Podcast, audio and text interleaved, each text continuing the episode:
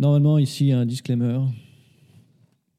Et du coup, euh, on vous dit de ne pas boire trop d'alcool. Sinon, ça fait comme les 40 ans du, du pote Manu. Tu bois pas beaucoup, mais c'est quand même beaucoup trop. Et bam, t'as mal au crâne, t'es pas bien. Hein, tu vas faire quoi? Ah, rien.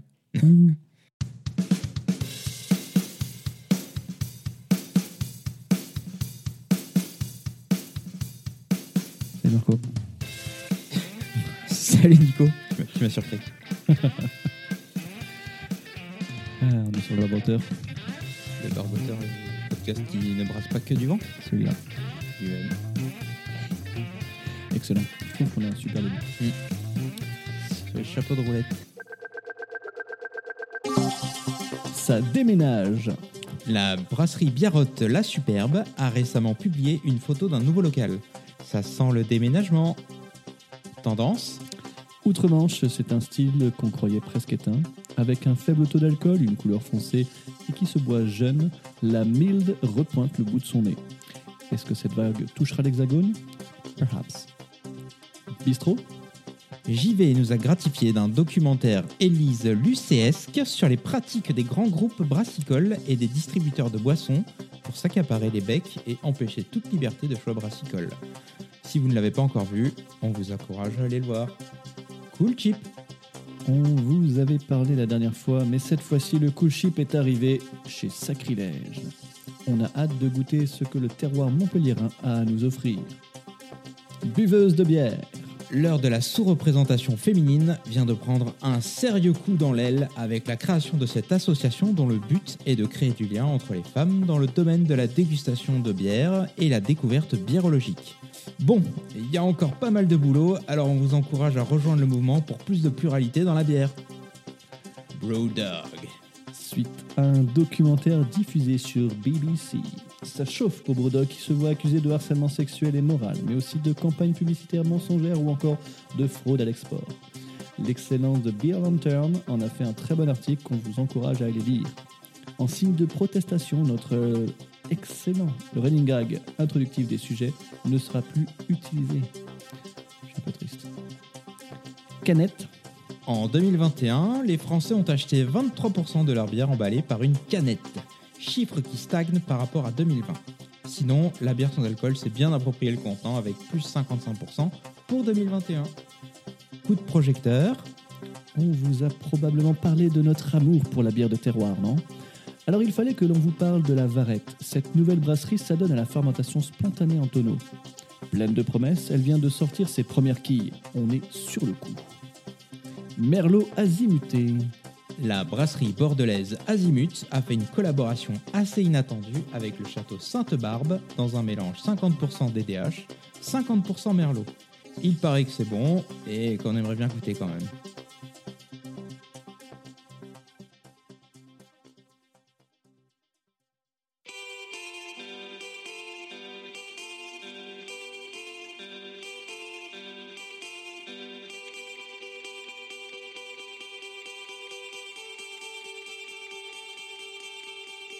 Angelica was on her way to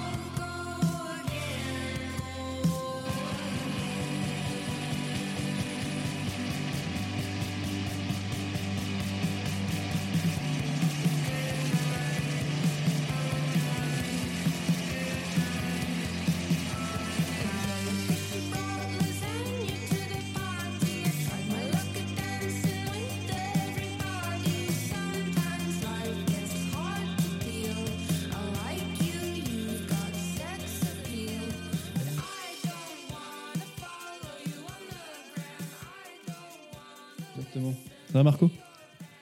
Et visiblement mieux que toi aujourd'hui. Ouais, ça va. Ah, ça va. Est-ce que tu veux commencer? Comment s'est passé ton mois? Mon mois, c'est euh, bien passé.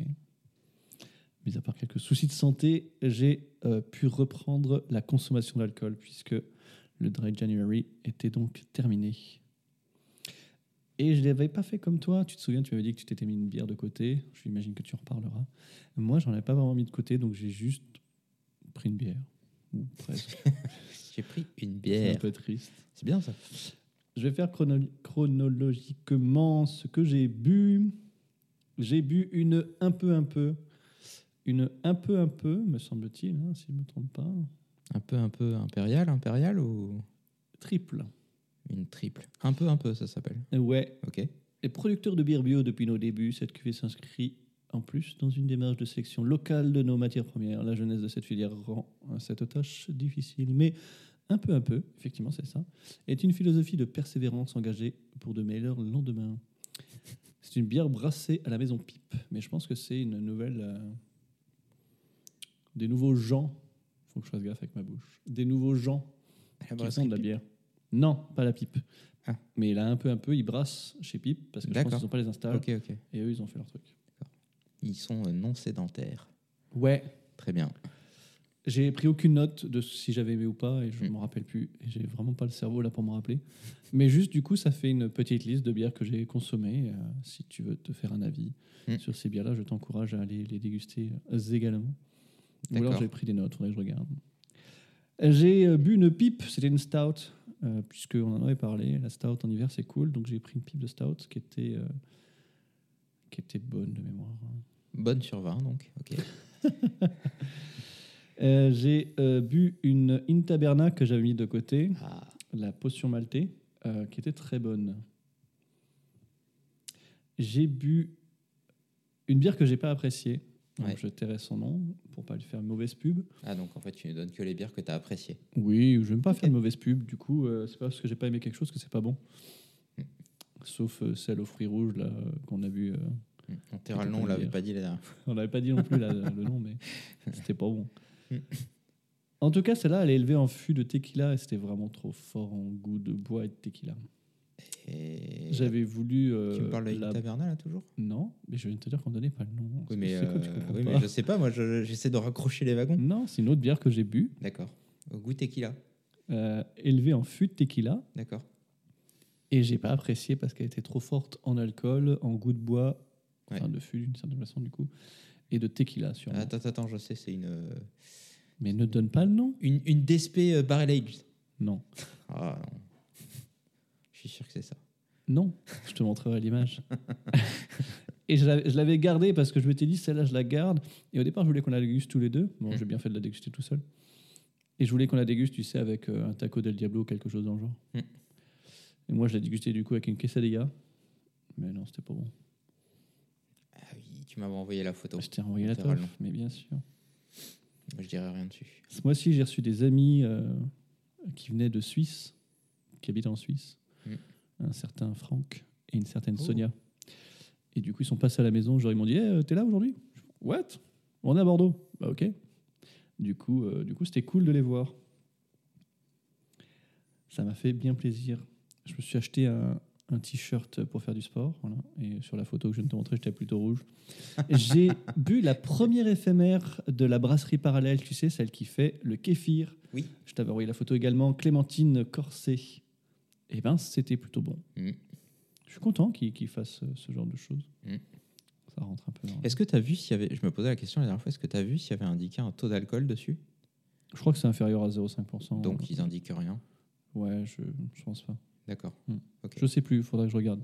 Ok, je me posais la question, j'ai pas fait gaffe à l'unique fois où j'en ai bu. Ça marche.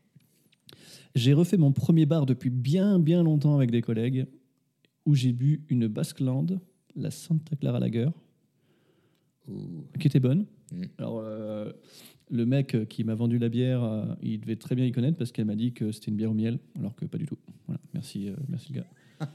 Bref, Qu'est-ce qu'il lui a pris? Je sais pas. Écoute, euh, il était sûrement Une envolée lyrique.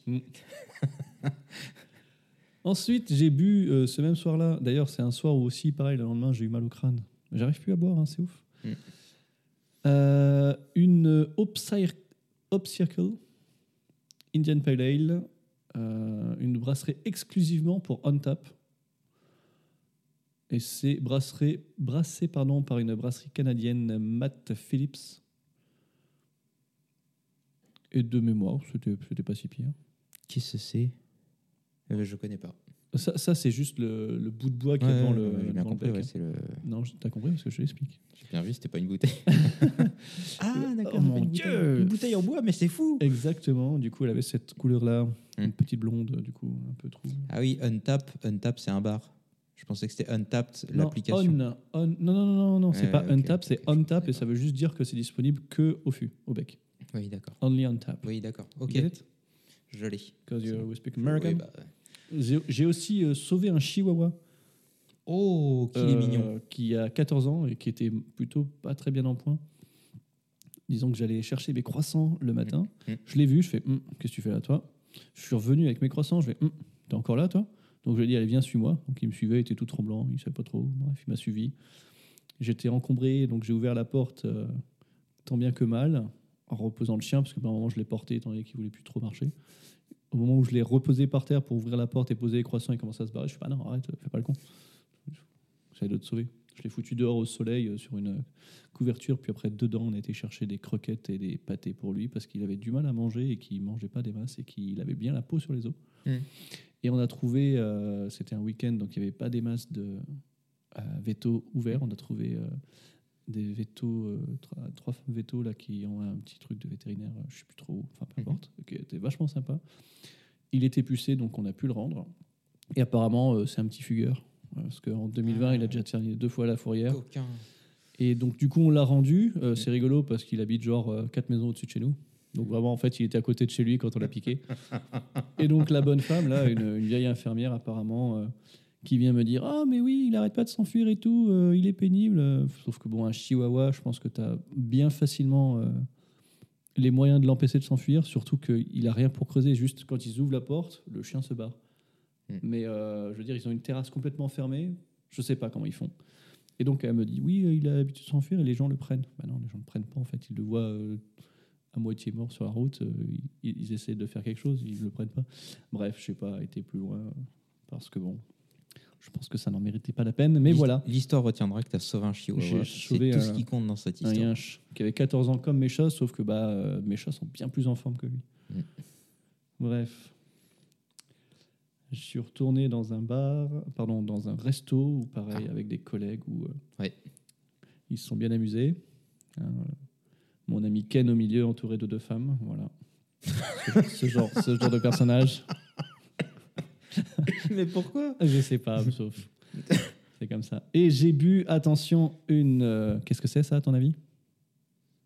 Alors attends, je vois du verre. Non, essaye pas de deviner le logo, c'est pas le bon verre. Ah merde. Non, mais c'est impossible à deviner comme ça. Mais si je te dis, euh, c'est une Guinness. Euh, bah, Guinness, ils font pas que. Mm. Bah voilà, c'est apparemment une Guinness blonde. Une pinte de Guinness blonde qui était quelconque et qui m'a coûté la bagatelle de 9,70€. Bienvenue à Bordeaux. Les gros bâtards Ouais, bah ouais. 9,70, une putain de Guinness blonde, sans déconner. C'était vraiment des tocards. Et hier, pendant que j'étais en train de bosser euh, mon sujet, Mm. euh, bah, que j'ai commencé à bosser hier du coup, j'ai bu ça. Une petite effet pape, euh, mon petit flocon, petit flocon, Oh. une Outmeal, Mm. Stout Outmeal, très très Mm. bonne.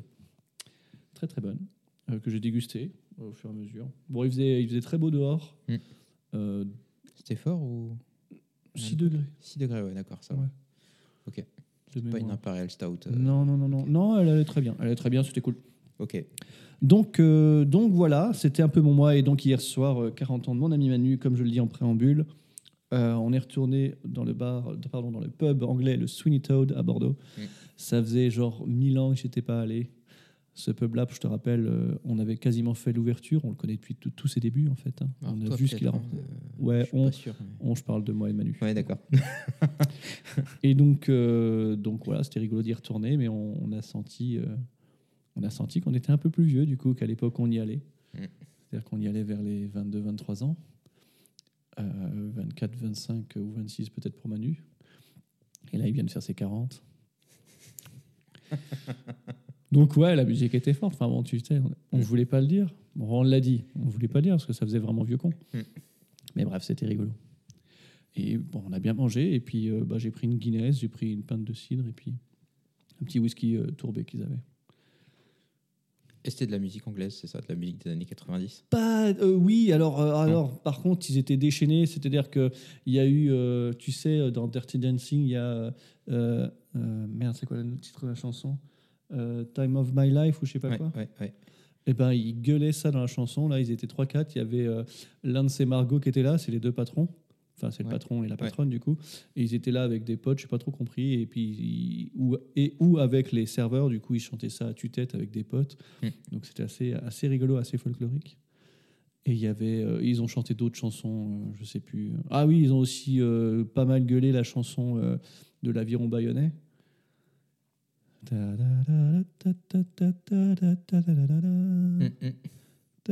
Et bref, ils connaissaient les paroles, eux. Et donc, ils l'ont bien gueulé. En plus, je crois qu'ils ont mis la version 20 minutes parce qu'elle a duré très longtemps. Des fois, quand ça paraît pénible, je pense que ça te, Mais non, mais ça fait. ça paraît long, alors qu'en vrai, ça a duré deux secondes. Je veux dire, c'est le même couplet. Et ils l'ont chanté 5 ou 6 fois, je crois. Donc, je veux dire, un moment, bon. C'est le concept. Eh, vous calmez, oui. C'est pas une chanson riche en paroles. Surtout que bah, c'était. Il n'y avait pas l'Aviron Bayonnais qui jouait au rugby ce soir-là. Il y avait Toulouse contre je sais plus qui. Euh, Donc, je veux dire, pourquoi? Et alors? Pourquoi? Non, Pourquoi ne pas encourager euh, bien sûr. C'était mon mois, du coup. C'était ton, ton mois. Très Faut- bien. faut arrêter avec ça. Pourquoi? C'était ton toit, c'était ton. Mais non, elle est bien cette blague. Non, Je peux garder quelques running gags. Tu peux- sinon, ok. On va tous les on la garde. En plus, celui-là, normalement, on risque rien, sauf si, euh, sauf si les couvreurs commencent à faire quelque chose. euh. Oh oui, oui, oui, Voilà, oui, bah oui, voilà, on sera emmerdé. Mm.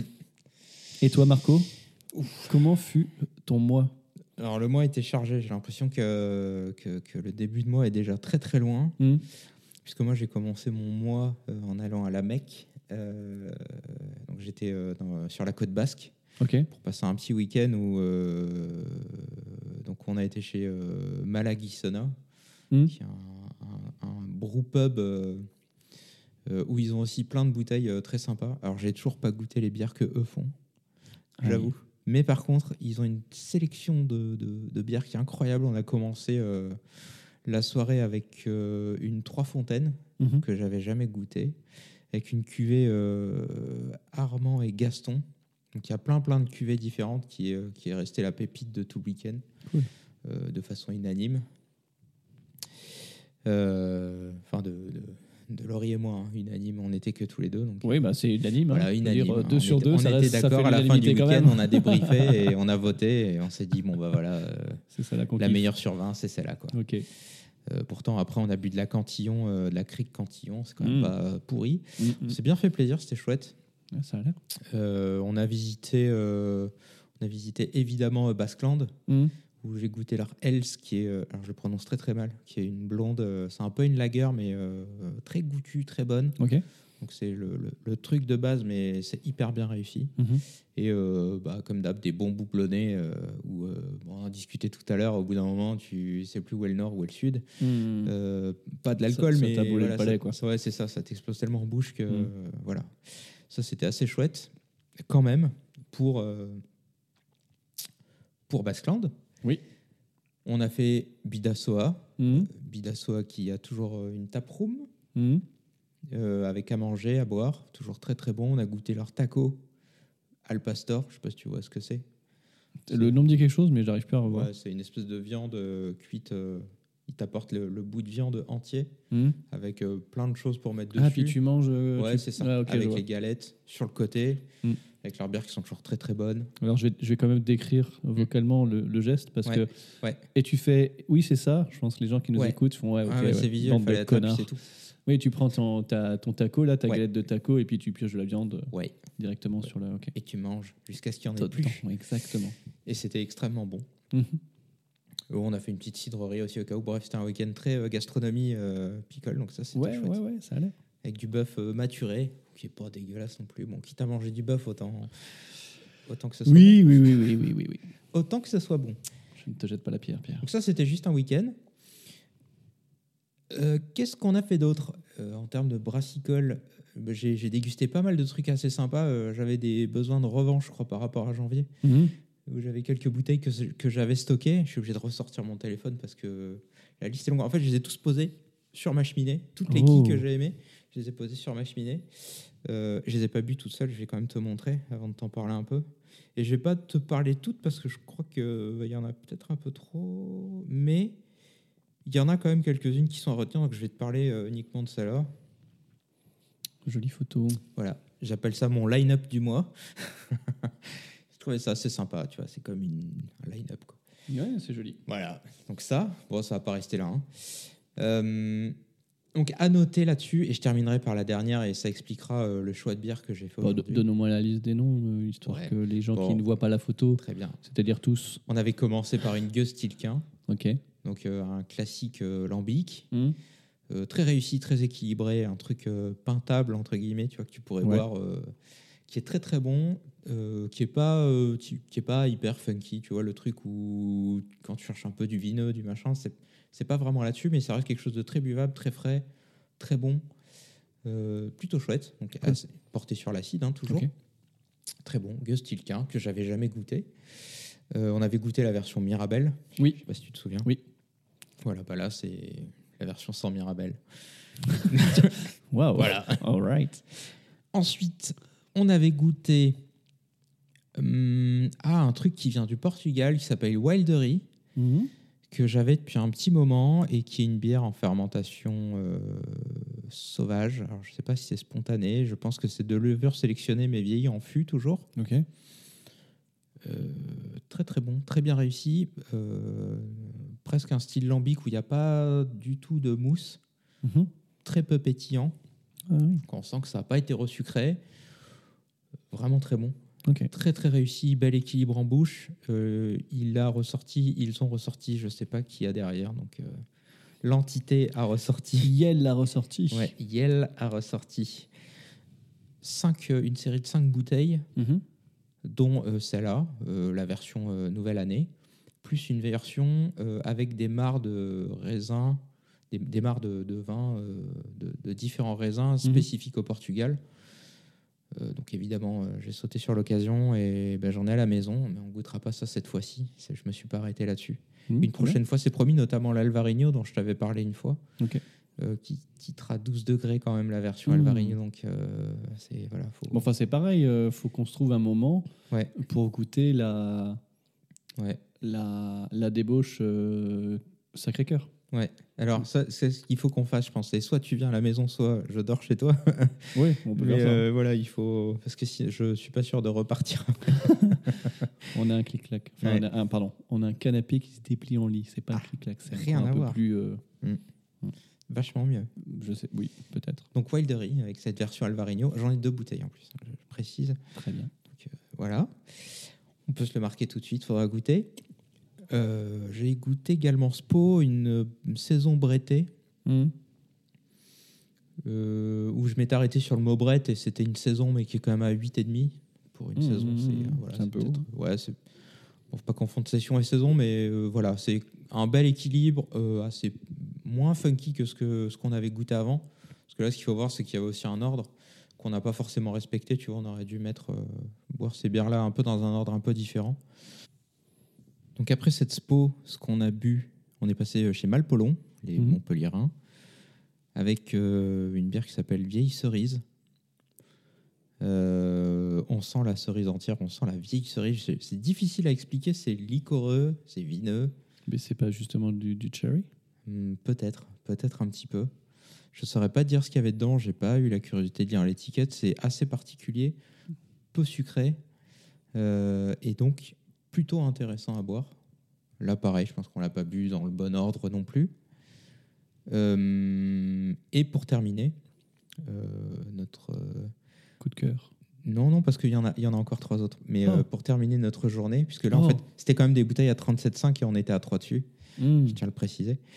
Pour terminer notre soirée, j'avais ramené un petit souvenir de, du Pays Basque, de Basqueland, où ils ont fait des séries euh, Barrel Works, Mhm. donc, euh, des travails sur barrique, et ils ont fait une Imperial Stout vieillie en fût de cognac. Qui titrait à 14 degrés, je crois. Mais c'était Oh. un vrai dessert, un vrai dessert, à partager toujours. Là, c'était une bouteille en format hyper particulier que j'ai jamais vu, 66 centilitres. Ok. Pourquoi pas 66,6 Quitte à pousser le truc. hein. Bon. Bon, après, euh, je veux pas invoquer euh, Hmm. des choses que voilà. Plutôt bien, enfin vraiment, vraiment top. Euh, et j'ai la petite sœur, qui est la petite sœur qui est en fait un coffret euh, de deux bouteilles, c'est Barrel Works, avec cognac et sirop d'érable que je nous réserve également, Oh. qui est à 14 degrés. Et donc il faudra trouver un moment. Il faudra pas qu'on fasse cette même soirée là avec euh, toutes les- Non, avec les 3 à 14, là, non. on va pas être bien, je pense. Ou alors faut inviter, euh, faut inviter plein de gens. Oui. Hmm. Ensuite, sur ce week-end-là, on avait ouvert une bouteille de vin que j'avais ramené il y a un petit moment. Quoi, du vin? Ouais, du vin, ouais. Du vin du Pays de Loire, du vin blanc, Ok. houblonné. Oh. Avec euh, du melon B, melon B, et du Amarillo. Donc, c'est les deux noms de. de Ah oui, pardon. Ok. Et c'était vraiment chouette. Mhm. Euh, c'était plutôt chouette. Je suis pas très expert en, en vin, mais c'est plutôt un vin un petit peu liquoreux, assez fruité.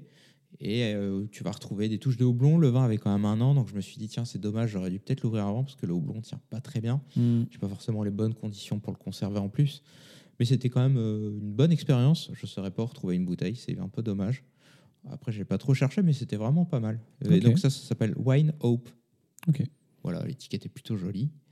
Un dernier truc que j'avais goûté, et avant de te parler de ma, ma super recommandation, c'est Blue Donkey Brewing, Mhm. euh, qui est vers, je me souviens plus. euh, Information qui était. ouais, ouais, ouais, vers Valence, je crois. Vers Valence. euh, Là-bas En France. Valence en France. Qui s'appelle, c'était la Brette Thé Jasmin, Mhm. la version 2020. Euh, J'avoue ne pas trop avoir senti le thé jasmin. Hmm. Peut-être que je sais pas trop quel goût a le thé jasmin en même temps. Mais en tout cas, c'était euh, une bière brettée qui avait quand même du goût, qui était euh, ce côté funky qu'on recherche euh, quand tu vois Brett sur l'étiquette. Oui. Donc plutôt bien réussi. Je, trouve ça surprenant qu'on n'entende pas plus parler de cette brasserie-là. Mais voilà, c'était une belle surprise. Et puis je vais terminer par mon gros coup de cœur du mois. Sur 20. Ouais, mon gros coup de cœur du mois sur 20. Une brasserie que j'attendais pas du tout euh, à ce niveau-là, Ah, sur ce type de bière-là. Puisque, Lambeau. ouais, je sais, le, le- le- comment on dit? Tu sais, quand tu fais monter la sauce euh, sur une histoire? Le teaser? Le- Ouais, c'est peut-être pas ça. Bon, bref. Ah, la, la- oui, la hype. La... Ouais, mais je, je- je ne sais pas. La, la hype est, est massive, en tout cas, pour cette bière-là, en tout cas pour moi, et d'avis de, de ceux qui l'ont bu également, d'une brasserie qui s'appelle Hopi Road, dont on avait déjà parlé, je crois, Oui. une fois. Oui, oui, oui. Donc cette fois-ci, je t'ai rapporté deux bières de Hopi Road, mais pas celle-là. Ouais, je sais, je sais. Quel salopard. Ouais, je sais. Mais euh, la bonne nouvelle, c'est que j'ai réussi à retrouver deux autres bouteilles de celle-là. Oh. Donc euh, l'espoir n'est pas vain. Et je suis pas sûr qu'il y en ait d'autres un jour de cette bière-là. Ah Elle s'appelle la Schmutz, qui en alsacien veut dire, Je parle pas alsacien. ça veut dire bisou. Bisou. Bisou veut dire euh, Schmutz, ça veut dire bisou. Oh. Qui est une bière de fermentation mixte. Donc pour Robbie Road, qui d'habitude fait plutôt de la fait plutôt de, de la bière houblonnée, tu vois, c'est quand même des styles un peu différents. Il vieillit dans un foudre de vin de j'ai oublié le nom, qui est juste incroyable, Euh, hyper vineux, en même temps une belle couleur rouge, une belle mousse, alors que d'habitude, euh, voilà, sur les bières un peu vineuses, euh, tu peux pas tout avoir, tu vois. Là, c'était une vraie réussite. Euh, d'avis, euh, d'avis de tous ceux qui l'ont bu là ce week-end-là, on avait, euh, on a ouvert les, toutes les bières que je t'ai citées, Ouais. et c'était vraiment la bière qui était au-dessus du lot largement. Quoi. Pour ceux qui connaissent la Saint-Bon-Chien, peut-être un jour, pareil, il faudra qu'on goûte ça. Mais c'est un truc qui à 12 degrés, la Saint-Bon-Chien, c'est très vineux. Oh. Ça a beaucoup de corps. c'est un peu la Saint-Bon-Chien, mais moins fort en alcool, puisque c'est à 7 degrés, avec plus de mousse, euh, plus buvable. Et en même temps, tu as quand même ce plaisir-là euh, de, de, de boire euh, quelque chose qui, qui, qui s'apparente entre de la bière et du vin, mais vraiment quelque chose de très buvable. Quoi. Quelque chose où tu prends beaucoup de plaisir. Je Donc, Schmutz de Hopi Road, Schmutz, donc bisous. Schmutz, oui. si tu as l'occasion de trouver ce truc-là, bon, la bouteille vaut euh, 18, 20 euros, je crois. Pour une bouteille de 75, hein, attention. Mhm. Mais c'est euh, ouais, c'est une vraie réussite. Je crois qu'ils ont sorti d'autres bières avec des mares de raisin, euh, des vieillissements. euh, Mhm. Je crois qu'il faut aller voir ce qu'ils font parce que euh, autant, autant la partie houblonnée est intéressante, autant ça, c'est des pépites, j'ai l'impression. Donc voilà, c'était mon, c'était mon coup de cœur de ce mois-ci, Ah, punaise, oui. la schmutz. La schmutz. Bon, et hier soir, quand même, j'ai goûté autre chose. Désolé, encore, ouais, j'ai Vas-y, vas-y. j'ai- j'ai tout partagé, je n'ai rien gardé que pour moi. J'ai bu une wheat IPA des familles, Mhm. euh, une collab entre euh, la brasserie Zig et Mm. Aérofab. Alors la canette, elle est mortelle, le visuel euh, dessus. Ah, c'est excellent. voilà, donc le visuel est absolument génial. En fait, on voit les brasseurs qui sont en plein milieu des cubes de fermentation et qui font une bataille. Mm. Je crois qu'ils ont fait une raille IPA où tu les vois, je crois qu'il y a euh, un lance-flamme dessus. Waouh. Ouais, je sais, les, les effets spéciaux sont dingues. et la bière, surtout, est une belle réussite. C'était, c'est agréable à boire. C'est un petit peu fort, fait 7 degrés pour une IPA. euh, moi, je trouve ça toujours trop chargé, mais Mhm. c'est hyper réussi. C'est, un goût très personnel. Voilà, donc c'était mon, mon coup de cœur aussi euh, côté IPA. Pourtant, été voir Basqueland, où- mais je pense que j'en avais ras la papille. Voilà, c'était euh, en tout cas mon coup de cœur ce mois-ci, Schmutz de Hopi Road, et c'est ce qu'on va essayer de continuer un peu avec cette brasserie aujourd'hui. C'est ce que je te propose en Super, super. Ta bière attraperait janvier. tout cas. Ouais, exactement. Après, je peux te parler encore de plein de choses, puisque euh, j'ai eu l'occasion de brasser en un peu plus grosse quantité. Là, en ce moment, je suis en train de, de viser le, le remplissage de tonneaux. Oui. J'ai rempli euh, deux tonneaux déjà, deux gros tonneaux, des anciens fûts de cognac, donc ça, c'est chouette. Ah oui, tu m'étonnes. Et pour ça, j'ai dû aller m'alimenter en malt. Mhm. Et euh, bah, ça tombe bien parce que pas très loin de chez moi, il y a la malterie de, la malterie de l'Ouest Ah, c'est trop. qui euh, fait du malt, euh, du malt euh, avec euh, des céréales euh, en, con- en agriculture conventionnelle, mais aussi en agriculture bio, où ils s'alimentent vraiment pas très loin. Mhm. Euh, et j'ai pu visiter la malterie, donc ça c'était super chouette. Ah, bien. Je, en sortant de là, je me suis dit tiens, c'est dommage que j'ai rien enregistré parce que c'était quand même très intéressant. J'ai appris pas mal de choses, euh, j'imaginais ça autrement, tu vois, tu fantasmes toujours un peu différemment. En tout cas, c'est très intéressant ce qu'ils font et le malt est de très bonne qualité. Euh, Peut-être je t'en parlerai d'ailleurs dans mon sujet. Euh, et puis, qu'est-ce que j'ai pu faire d'autre? Oh, J'ai visité aussi une petite tonnellerie, Mhm. accessoirement, Ah oui, la tonnellerie euh, Navarre euh, qui, euh, qui m'a gentiment, qui gentiment proposé de, de visiter. Ils ont notamment pas mal de tonneaux d'occasion, enfin des tonneaux refaits. En fait, ils, ils remettent un peu de lien entre les gens qui achètent des tonneaux qui en ont plus besoin et ceux qui en ont besoin d'occasion. C'est un petit peu l'idée. Euh, voilà, c'est- c'est une chouette, c'est un chouette endroit avec des gens très sympas. Euh, voilà, je, je pense que j'aurai l'occasion de t'en reparler puisque euh, je pense que j'ai trouvé un, un, un bon, euh, un bon filon de tonneau pour ce que j'ai à faire dans, dans, dans la suite de, de mon projet. Bon filon de tonneau, bon filon de malt. Il te manque un bon filon de houblon. Et Ouais, le houblon, c'est bon, je tout- l'ai aussi. tout autour de chez toi, tout ce qu'il faut. quoi. Le filon, je l'ai. Ça s'appelle Open. Mhm. Alors, il n'y en a pas toute l'année, là, c'est compliqué. Euh, puis j'ai filé des plans de houblon à un peu tous les copains, donc j'espère euh, euh, avoir un retour sur investissement. non, c'est pas vrai. Mais, Mais quand même, ça Ouais, mais, mais quand même, si on peut avoir. euh, Non, mais ouais. Non, mais ouais, il y a, y a- y a quand même une, une belle filière euh, houblon qui est en train de se monter avec le projet Open avec un H. J'avais déjà parlé, je crois, plusieurs fois. Peut-être. Ça ne me revient pas. Mais c'est cool. Voilà, en tout cas, j'arrive à m'approvisionner, dans un rayon de 50 km maximum. J'ai tout ce qu'il me faut.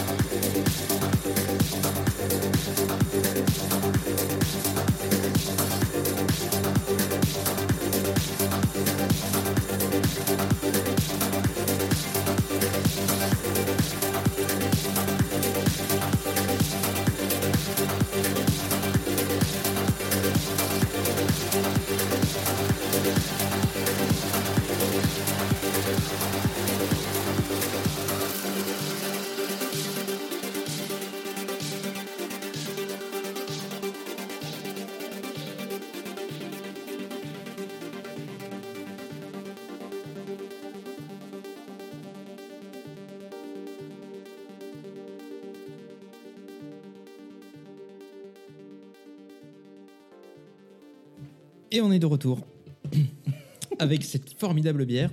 Non, je sais pas. Je l'ai pas goûtée. C'est une Hopi Road, une AZ APA, Ok. IPA, euh, qui s'appelle Echo. Co. Co. Co. Co. Co. Voilà d'ailleurs le visuel, euh, une belle enceinte euh, qui, Fait un écho. qui fait un Oh. écho. En tout cas, c'est c'est- Ouais, tu vois les. le visuel fait euh, très joli visuel hein, d'ailleurs. T'as comme toujours. l'impression de voir les vagues de son. Yes. Et donc c'est une bière trouble et fruitée. Mmh. puisque AZ, avec de l'Equanote, de l'Azaka et de l'Idaho 7 Cryo. Ok, c'est des Ouh. houblons donc. C'est des, des houblons, évidemment. Je vais commencer par en mettre partout sur le matériel, Il faut. taper dans le micro. Elle titre à 6 quelque chose, j'ai cru voir. 6,5. Et donc- 6,5 je dirais. Après. Oh, je crois que ça C'est bon, c'est bon, c'est bon. Merci beaucoup. N'oublie pas de te servir. Donc, je On a une magnifique mousse qui tient. Le fameux trouble On a une belle odeur. de fruits. Ouais. Ce que communément vous appelez fruit de la passion, je dirais. Fruits de la passion. Euh, effectivement, belle mousse, petite pétillance. Troublitude, évidemment, comme tu l'as dit. Ça sent le, ça sent le jus de fruits. Oui, mais le bon. Euh, euh, le fruit de la passion, euh, l'ananas. Euh, j'ai pris un accent. Tu m'as trop fait peur quand tu as commencé à dire fruit de la passion. Oui, c'est vrai. Non, mais je pense que j'ai glissé, que je me suis mm. rattrapé de façon inopinée. ah non. Voilà, voilà. Eh ben écoute, ça sent bon, je te propose de trinquer. Cheers. Cheers. Est-ce que tu goûtes en premier?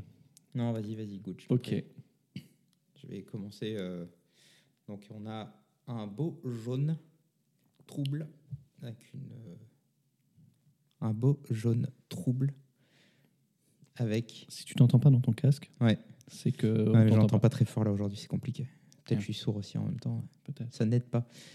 Avec un, un beau. euh, ah, comment il s'appelle déjà? Je me souviens plus. Le collier de barbe, c'est. je dis, ah, je vais le reprendre, c'est trop drôle, euh, ce sera un running gag. Non, mais je m'en souviens déjà plus, c'est cramé. Bon, la muse, quand même, elle reste. Euh, Moïse. Mose. Le cousin euh, Ah, Mouse, oui. oui. Mose. Voilà. Oui, oui, c'est- Ça a capoté lamentablement. Strout, oui, oui. Ouais, Ouais. J'avais complètement oublié. Et sachant qu'il y encore a plusieurs Robert Hue Mose en plus, mais on n'en connaît qu'un. oui. Je pensais que tu parlais de Bob Moses au, dé- au départ. J'ai quasiment fini de regarder hein, d'ailleurs. Mm. Tu m'as mis, tu mis euh, un bon mois et demi dans le vent de, de, de séries là où il faut que j'arrive à me dépêtrer maintenant puisque Bah je oui, oui, série- oui. Bon, sauf si elle est pourrie, mais sans ça, je suis obligé de regarder jusqu'au bout. Donc là, c'est atroce quoi. Je suis obligé de. Hmm. J'enjambe les épisodes 3 par 3. Pardon. Tiens, revenons à notre bière. Oui, et la bière est très bonne. Mm. À toi de goûter si tu veux. Ah, enfin. Ce sera plus simple.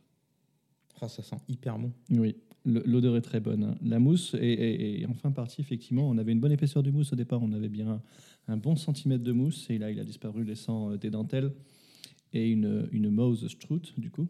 hein, comme on disait. Euh, et j'ai euh, j'ai un hippocampe, moi, ici. Le Beer Monster. Ah ouais, effectivement. Hop, un petit hippocampe. Un bel hippocampe. euh, Exactement, bon, qui disparaît au fur et à mesure que je bouge la bière, évidemment. Et de l'autre côté, on a je sais pas quoi. Qu'est-ce que tu penses de cette bière, Marco? Eh ben, je la trouve très bonne. Elle est très bonne. Très houblonnée, malgré tout. Elle Je trouve qu'elle attaque pas trop. en pas trop même. mal. Ouais, ouais, c'est ça. T'as pas le, le- Ça brûle pas. la saturation. pas- Ouais, le, le, le hop burn, là, on l'a pas trop. on l'a pas. Même si. euh, Ouais, elle est plutôt pas mal. Je pense avec la température qu'il fait aujourd'hui.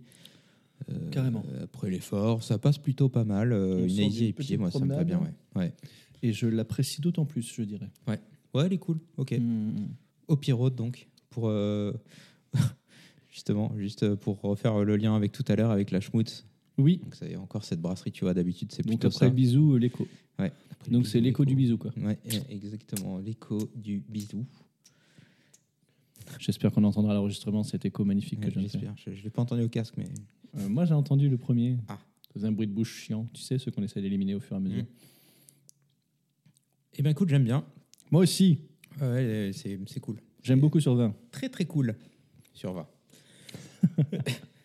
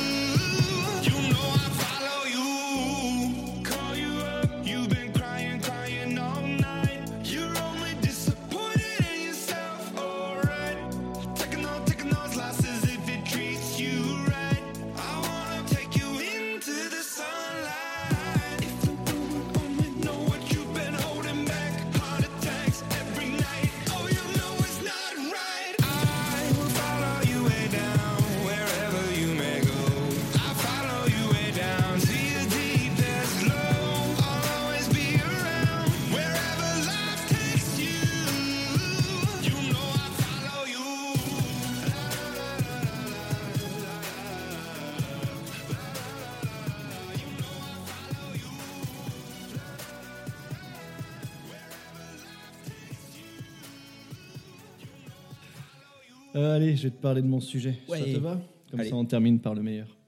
Ouf. Ah oui. Ou pas. Ah, il y a des chances que si, tout de même. hein. Euh, Attends, je vais faire un bruit de chaise. Vas-y, vas-y. euh, pendant que je Le suis en bruit train de de chaise chercher mes est finalisé. Merci d'avoir euh, attendu. Eh Bien, je- de rien. Alors, la bière fermière, pas du tout. Attends, attends. voilà, c'est bon. Ah. Je bouge le micro. Non, mais c'est une blague, de toute façon, c'était. C'était l'ancien, euh, l'ancien sujet. C'est pour voir si je suivais. Exactement. Pas du tout. Euh, tu te souviens, on en a parlé euh, juste tout à l'heure euh, pendant qu'on était en train de manger ou pendant qu'on était en train de préparer le repas. Mm. Il faudrait qu'on fasse une cervoise. Ah. Et du coup, j'ai voulu m'intéresser à la cervoise, mais pas n'importe où. Mm. J'ai envie de te faire voyager dans le temps et l'espace, autrement appelé l'espace-temps. Et j'ai envie de t'amener en Égypte antique. Ok. Est-ce que tu gaiement. connais déjà un peu euh, l'Égypte antique?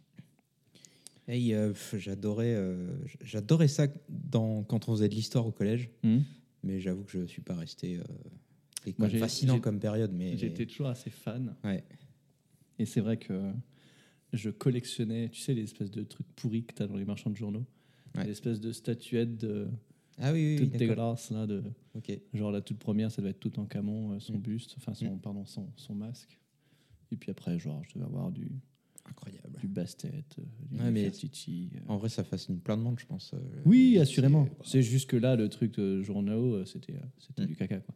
Et ma grand-mère était suffisamment sympa pour me l'offrir. ça, ça ressemble à de la mythologie grecque, sauf qu'on a des traces, euh, on a des traces physiques de ça, quoi. Oh, bah, en, grec, en Grèce aussi. Oui, mais à part. euh, On a des panthéons, on a des statues et tout. Oui, oui, je suis d'accord, mais moins. Ah bon? C'est moins. On a des écrits. Ouais, mais oui, je suis d'accord. Mais bon, bref, ça a l'air moins réel. euh. Oui, d'accord. Peut-être ils ont trop surjoué le truc. Peut-être. avec On, Zeus. a- ouais, on a euh, trop voilà, regardé les films euh, Ouais, Attaque des. Titans, tout ça, je sais pas quoi. ça, là. Hum, je vois. Euh, donc, euh, Égy- Égypte antique, mon petit Marco. Mm.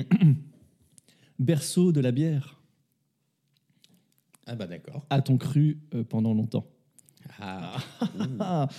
Euh, parce que du coup, je vais casser ce mythe directement. Mm. Euh, la bière elle serait bien plus vieille que les euh, moins 3000 ans avant Jésus-Christ dont on a des traces en Égypte. Mm. La bière serait bien plus vieille. Je vois du 4000, je vois du 8000 à 9000 ans avant Jésus-Christ. Euh, 4000 ans, on en retrouve chez les Sumériens en Mésopotamie. Euh, des traces euh, écrites euh, de bière, de ce qu'on peut appeler la bière, évidemment. C'était pas avec du houblon, donc c'est pas de la bière. D'accord? Mais on va dire bière pour être plus simple. Ok. Ok. C'était de la céréale. euh, Ouais, c'était euh, c'était un pain cuit euh, dans de l'eau sucrée et puis euh, ça faisait de la bière. Ah oui, d'accord. Ok. Ok. En Sumérie, euh, elle était appelée Sikarou. Elle était fabriquée à partir d'orge déjà. Apparemment à cette époque, euh, 40% des récoltes d'orge, d'apôtres, de blé et de millet étaient, étaient pour la fabrication du Sikarou. Déjà à cette époque, chez les Sumériens, pas loin de la moitié servait à picoler. Ce qui est quand même assez, assez ouf. La moitié de la production d'orge, c'est ça? Euh, d'orge, d'épeautre, de blé et de millet. D'accord. de millet, je sais jamais le prononcer.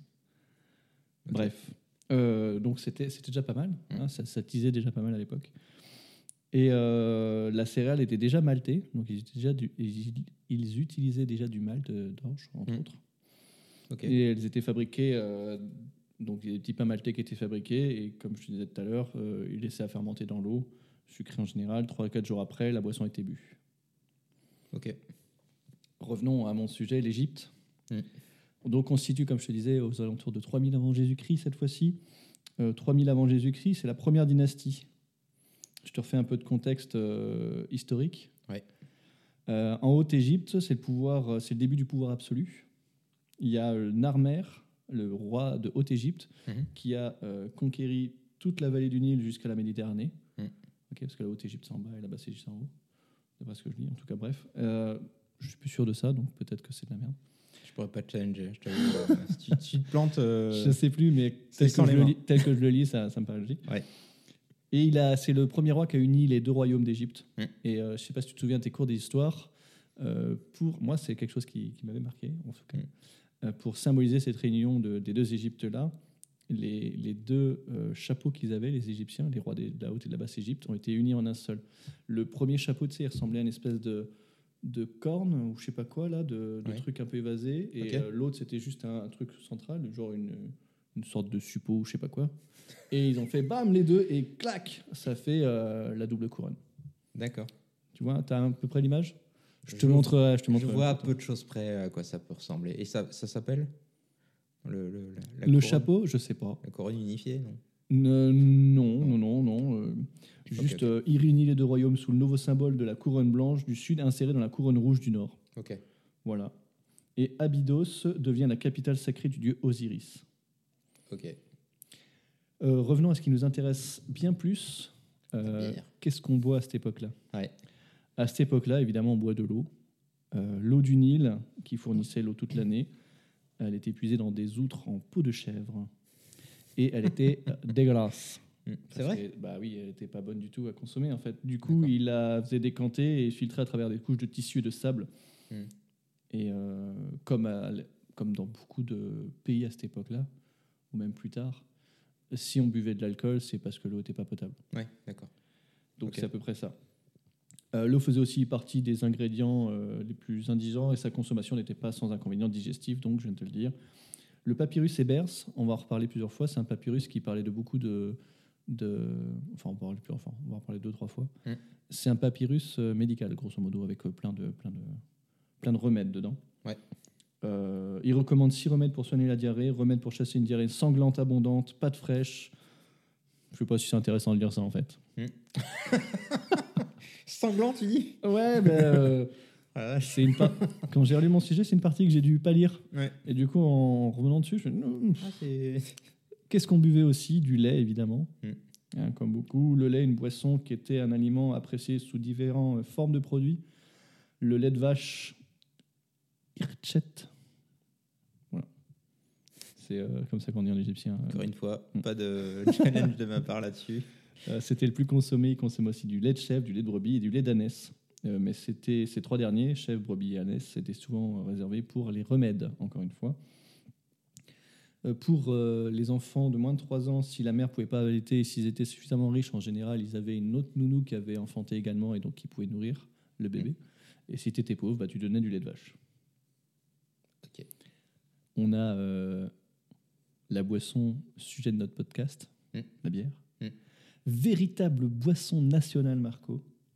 La bière qui se prononce, alors pareil là, on va pas me changer, Eneket ou Eket ou encore Ténému. Sachant que c'est les, versions prononçables que je te dis. Mhm. Dans l'absolu, alors déjà c'était des hiéroglyphes, et la transposition qu'ils en font, c'est euh, souvent euh, des... Il n'y a, y a pas y a pas de voyelle en fait, tu n'as que, t'as que des consonnes, et tu es censé savoir le dire aussi. Ok. Genre Ténému, ça s'écrit T-N-M-W en vrai.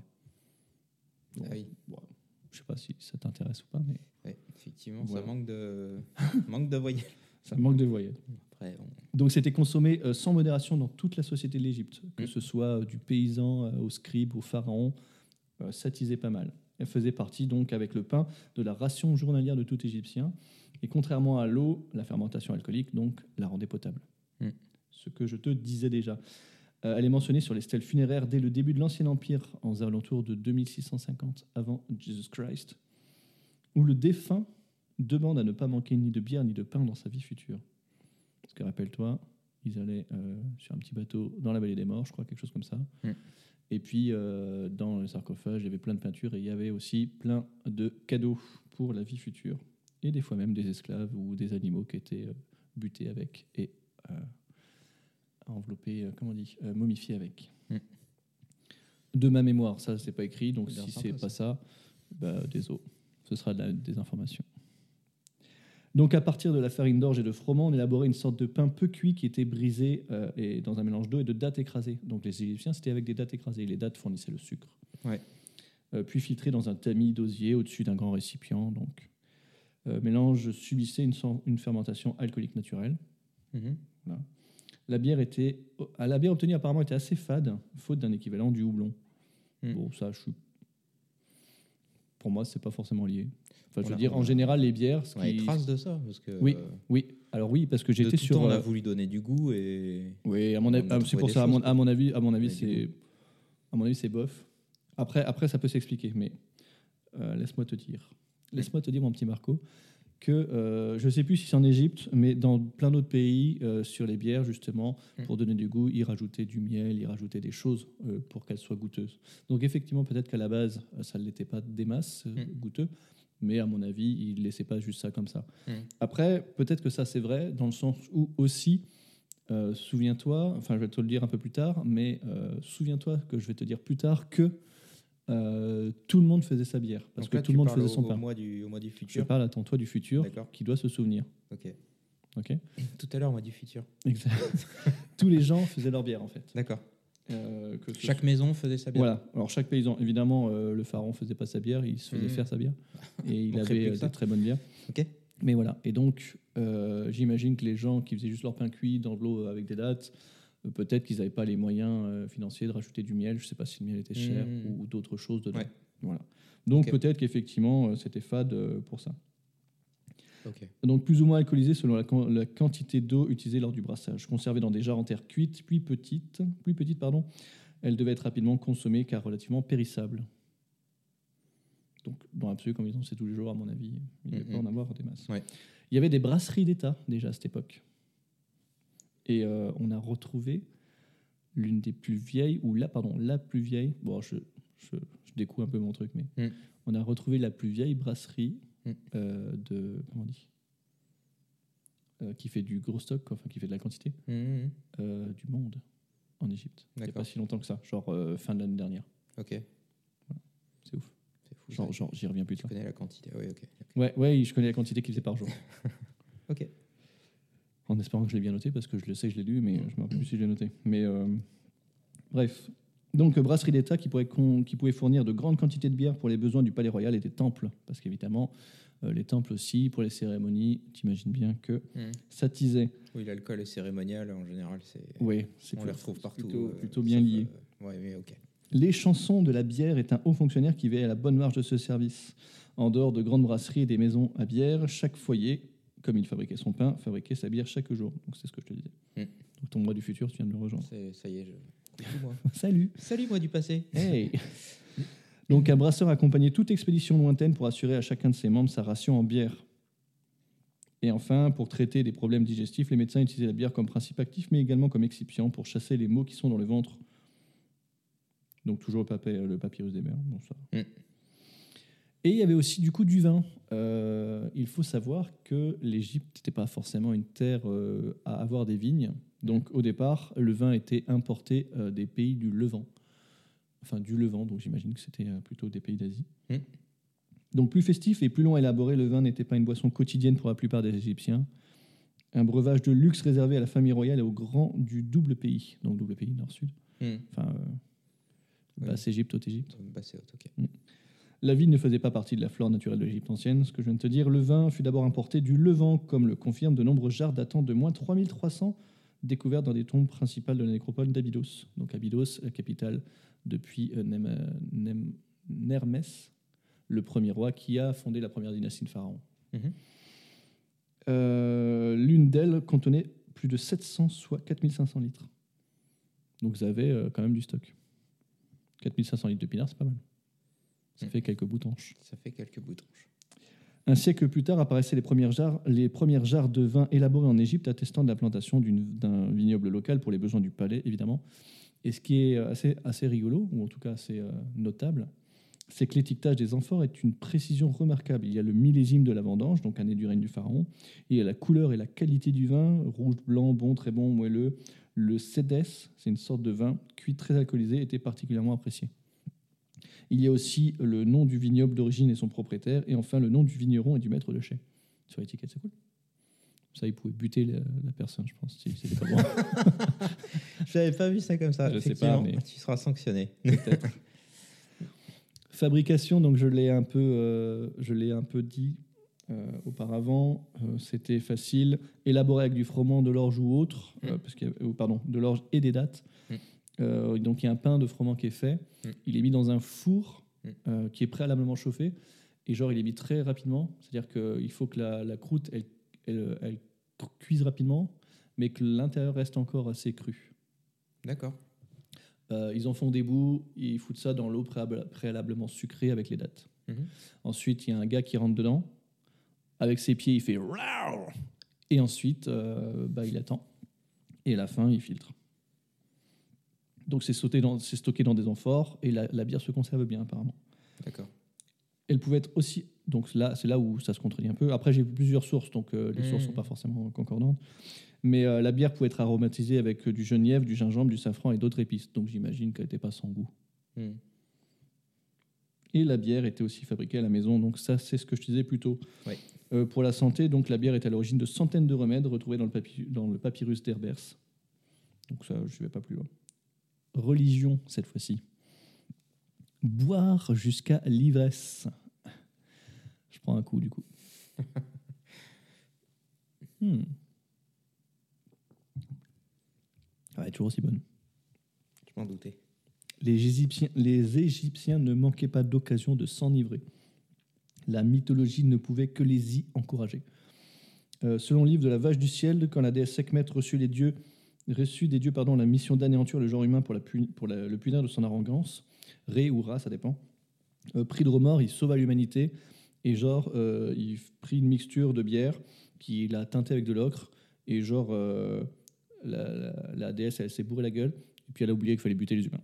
Voilà. Donc c'est grâce à la bière qu'on est encore vivant encore aujourd'hui. Je dis ça, Merci. Ra- ou Ray. Rioura. Mm. Euh, du coup, la civilisation égyptienne a beaucoup de jours fériés. Donc, euh, les fêtes de famille, mariage, naissance funéraire, les fêtes agraires, semailles, moissons crues, les fêtes civiles, premier de l'an, début de saison, les fêtes royales, intronisation, jubilé. Toutes ces fêtes pour se torcher la gueule. Pendant les innombrables. non, parce que c'était clairement ça. Pendant les innombrables fêtes religieuses, euh, l'ivresse était non seulement de mise, mais recommandée comme un signe d'abondance. Toutes les classes de la société participaient à ces agapes. Artisans et paysans profitaient de ces congés pour passer de belles journées à danser, chanter, manger, boire. À la fin du Nouvel Empire, Euh, donc je ne sais pas les dates. Mais c'est à la fin de ce nouvel empire. Mm. Euh, sur trois jours d'activité, le jour était chômé en raison d'une fête religieuse. Les amateurs de banquets sont représentés, mangeant et buvant à profusion, divertis par des musiciens, pardon, des musiciennes et des danseuses nues. Ça va être sympa les fêtes là-bas. Les scènes peintes dans des tombes thébaines, je ne sais pas ce que ça veut dire, ça témoignent de ces beuveries et du désir de l'ivresse. Euh, dans la tombe de Païri à El Kab, les femmes ne sont pas en reste. Donc apparemment, euh, comment dire ça? C'était pas typiquement masculin. Quoi. D'accord. Quoi, l'ivresse, c'était pas uniquement réservé aux hommes, Ouais, c'est ça que tu veux ouais, ouais. Il n'y avait pas de, peut-être pas misogyne à ce point-là. Ouais, ok. Euh, donc il y a une femme euh, qui euh, réclame à tue-tête, donc dans la tombe, j'imagine que c'est un récit qu'on y trouve. Et je cite Donne-moi 18 coupes de vin, ne vois-tu pas que je désire m'enivrer? Mon intérieur est sec comme de la paille. Un autre se fait prier, un serviteur insiste Bois jusqu'à l'ivresse et fais un jour heureux. Tu en feras ce que tu veux de ce petit passage. Très bien. Donc, à l'opposé, à partir du Nouvel Empire, les textes comme l'enseignement d'Annie incitent à la tempérance, à la stigmatisation de l'ivrognerie. Et donc, encore un texte Ne fais pas d'excès en buvant une grande cruche de bière. Lorsque tu parles, tu sors de ta bouche des mots incompréhensibles. Tu tombes et tu te fractures les membres et nul ne te tend la main. Tes compagnons de débauche se lèvent et disent Qu'on nous débarrasse de cette ivrogne. Lorsque l'on vient ensuite pour te chercher, te demander conseil, on te retrouve couché à terre et tu es comme un petit enfant. Donc, déjà à la base, il savait remettre les gens à leur place. Donc, c'est les prémices de Tu t'es vu quand t'as bu. Mm. Euh, Ouais. Plus française. Voilà. Ouais, tu. t'es- t'es- Tu t'es vu. Hmm, Quand t'as bu. Ok. Euh, ok, ok. Ok. Euh, dans un autre texte, et un maître scribe qui reproche à son élève euh, qui picole trop.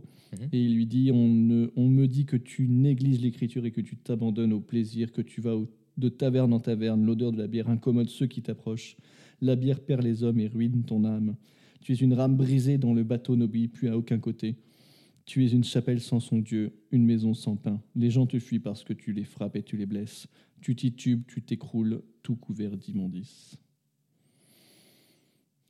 Ce à quoi il répondit je- Pardon. quelque chose de ce genre-là.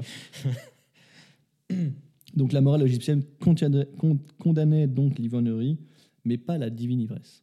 Alors là, où se trouve... Euh, C'est je subtil. suis bourré, mais c'est pour Isis. Ouais. Alors, il y a des jours, tu as droit, Oui. mais le reste du temps, tu pas droit. C'est sûrement quelque chose comme ça. Est-ce qu'aujourd'hui, c'est pas un peu la même chose? Tu vois, genre la Saint-Patrick, si t'es totalement bourré, Hum T'as le droit. c'est normal. Le nouvel an, c'est totalement bourré. Voilà, c'est normal. Mais par contre, euh, le 2 janvier, si t'es bourré, là, Bon, t'exagères sauf si peut-être un c'est peu. ton anniversaire ou. voilà, ça pour dire. Bois, Hum. enivre-toi, ne cesse de faire ce que tu aimes et que le vin t'advienne comme tu le souhaites pour que tu passes du bon temps. Donc boire abondamment était aussi une, une nécessité liée au climat égyptien, évidemment. Il faisait très chaud et boire de l'eau, c'était dangereux. Donc ils buvaient tous les jours de la bière, au moins de la bière. Pour le vin, on l'a bien vu, c'était plutôt pour les riches. Mm. Et les autres, lait, etc., j'imagine qu'ils devaient potentiellement en boire, mais peut-être pas sur des quantités aussi importantes, étant donné que c'était sûrement plus cher. Alors que l'eau du pain, ça devait peut-être être vachement plus euh, abondant et tu Mm. pouvais le faire toi-même. Hmm. Ouais, ok. Oui, parce que En fait, non, je, trouve, ça- je trouve ça étonnant euh, de dire euh, l'eau elle est pas potable, du coup on boit de la bière. Tu vois? C'est-à-dire que tu as, un processus qui te permet de filtrer. Mais ça suffisait pas. Ouais, ouais, mais. on est en 3000 avant Jésus-Christ. Ouais, je sais bien, mais c'est le grain qui va filtrer. Or, on aurait pu trouver d'autres choses pour. euh, Est-ce qu'on a bien cherché à l'époque? C'est l'alcool surtout qui Ouais. tue les bactéries. Ouais, ouais. euh, C'est surtout ça, en fait. Peut-être. Ah non, mais c'est sûr. Oui, non, mais ok, ok, ok. Ok, c'est- valable euh, il y a encore pas très longtemps, même en France. euh, Oui, oui je me souviens de vieilles pubs genre des années ouais, euh, c'est pas- 60, 40 peut-être, Hmm, où euh, les, ils proposaient de la bière aux enfants. hmm. Je, je me demande si humainement, si humainement, on n'a pas sombré à la facilité de dire Eh, c'est bon, en plus, euh, il y a un petit côté, euh, notre cerveau, il en redemande, du coup, on fait ça. Plutôt que ça se trouve, il y aura un moyen euh, tout aussi simple. relativement simple de purifier l'eau, tu vois. Non, je pense Bon, que. voilà, c'est quand un tu vois les- piste, mais Non, non, mais non, c'est intéressant. Mais quand tu vois les, les- les stations d'épuration d'eau, c'est Ouais. des, des grosses usines, c'est hyper compliqué. Et puis euh, à l'époque, on n'avait pas tous les instruments de mesure qu'on peut avoir sur l'eau. Mhm, ouais. On n'avait pas forcément euh, l'espèce de truc dégueulasse que tu bois dans ton eau là, Mhm. qui sert à la, à la rendre potable. C'est mon eau, elle a un goût dégueulasse parce qu'il y a du chlore dedans. C'est pas bon, mais Ouais. ça la rend potable. Ouais. Ok. À mon avis. Oui, oui, ok, ok. Il y a, peut-être un peu des deux, mais euh, ok. Ok. Let's agree to euh, il y a Ouais. un peu des deux. Ouais, ouais. C'est au temps de Ramsès, du coup, que l'ivresse se distingue de l'ivrognerie et qui conduit à la débauche et perd son caractère festif. Eh bien, merci Siri. on verra si on l'entend. Mm. Euh, dans le livre des morts, il est écrit que la bière servait à accompagner. Dis donc, euh, elle arrête un peu. euh. Donc, dans le livre des morts, il est écrit que la bière servait à accompagner dans l'au-delà. La bière et donc les brasseurs avaient pour saint patron Isis, protectrice des céréales, et Osiris, protecteur des brasseurs. Petit rappel, Isis, c'est une déesse funéraire représentée comme une jeune femme coiffée d'un trône ou, comme Hathor, d'une perruque dorée, pardon, dotée d'un disque solaire et de deux cornes de vache.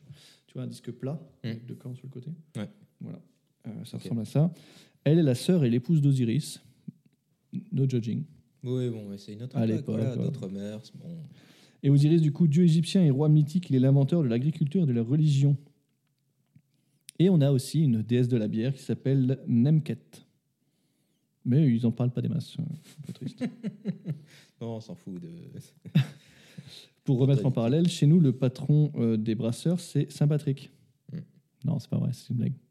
C'est qui? Saint-Patrick, tu sais d'où ça vient, Saint-Patrick? Euh, alors non, et je crois que je connaissais le saint patron des brasseurs, mais je me souviens plus non plus. Mais euh, Je crois que Saint-Patrick, c'est. euh, Ah, sais. je- putain. c'est pas, euh, c'est pas irlandais plutôt Si, Saint-Patrick? si, c'est irlandais. Ouais. Et en fait, je, conf- je confondais avec autre chose. Parce qu'en fait, ils, cé- ils- ils célèbrent aussi, je crois, la Saint-Arthur, qui est le nom de Arthur Guinness. Mm. Et ils font des trucs. Et la Saint-Patrick, je sais plus, c'est autre chose. Bon, bref. Nous, en tout cas, en France, c'est pas Saint-Patrick. Euh, on en a deux des saints. Oh, oh, oh. C'est euh, Saint Arnoult. Ah, Je sais pas si ça se prononce bien comme ça. Arnoult. Arnoult. A-R-N-O-U-L-T. Ou. Arnoult. Ou Arnoux. Ouais. Comme Arnaud, quoi. Ouais, ok. Mais euh, c'est O-U. Finalement. pas- Ouais, ok. Donc pour l'anecdote, il y en a eu sept, mais seul le premier et le dernier intéressent les brasseurs. Le premier, il naquit en 582 en Lorraine. ok. Ah, ouais, parce que tu vois, c'est un peu Ouais, ouais. Euh, les Saint-Christophe près de Nancy. Po, po, po, po, po, po. Euh, il est d'abord évêque de Metz. Bon, là, on est moins content parce que Nancy et Metz, ils s'aiment pas trop. Puis euh, précepteur du roi Dagobert. Aucune blague là-dessus. Et il décide de se retirer en ermite et rejoint un ami qui vient fonder l'abbaye colombaniste du Saint-Mont. Saint-Arnoux, du coup, euh, il y meurt le 16 août 640. Mais ce qui est intéressant, c'est qu'en juillet 641, les Messins, donc les habitants de Metz, Mm. et pas les habitants de Metz. Bref, je crois que j'ai déjà dit ça, mais peu importe.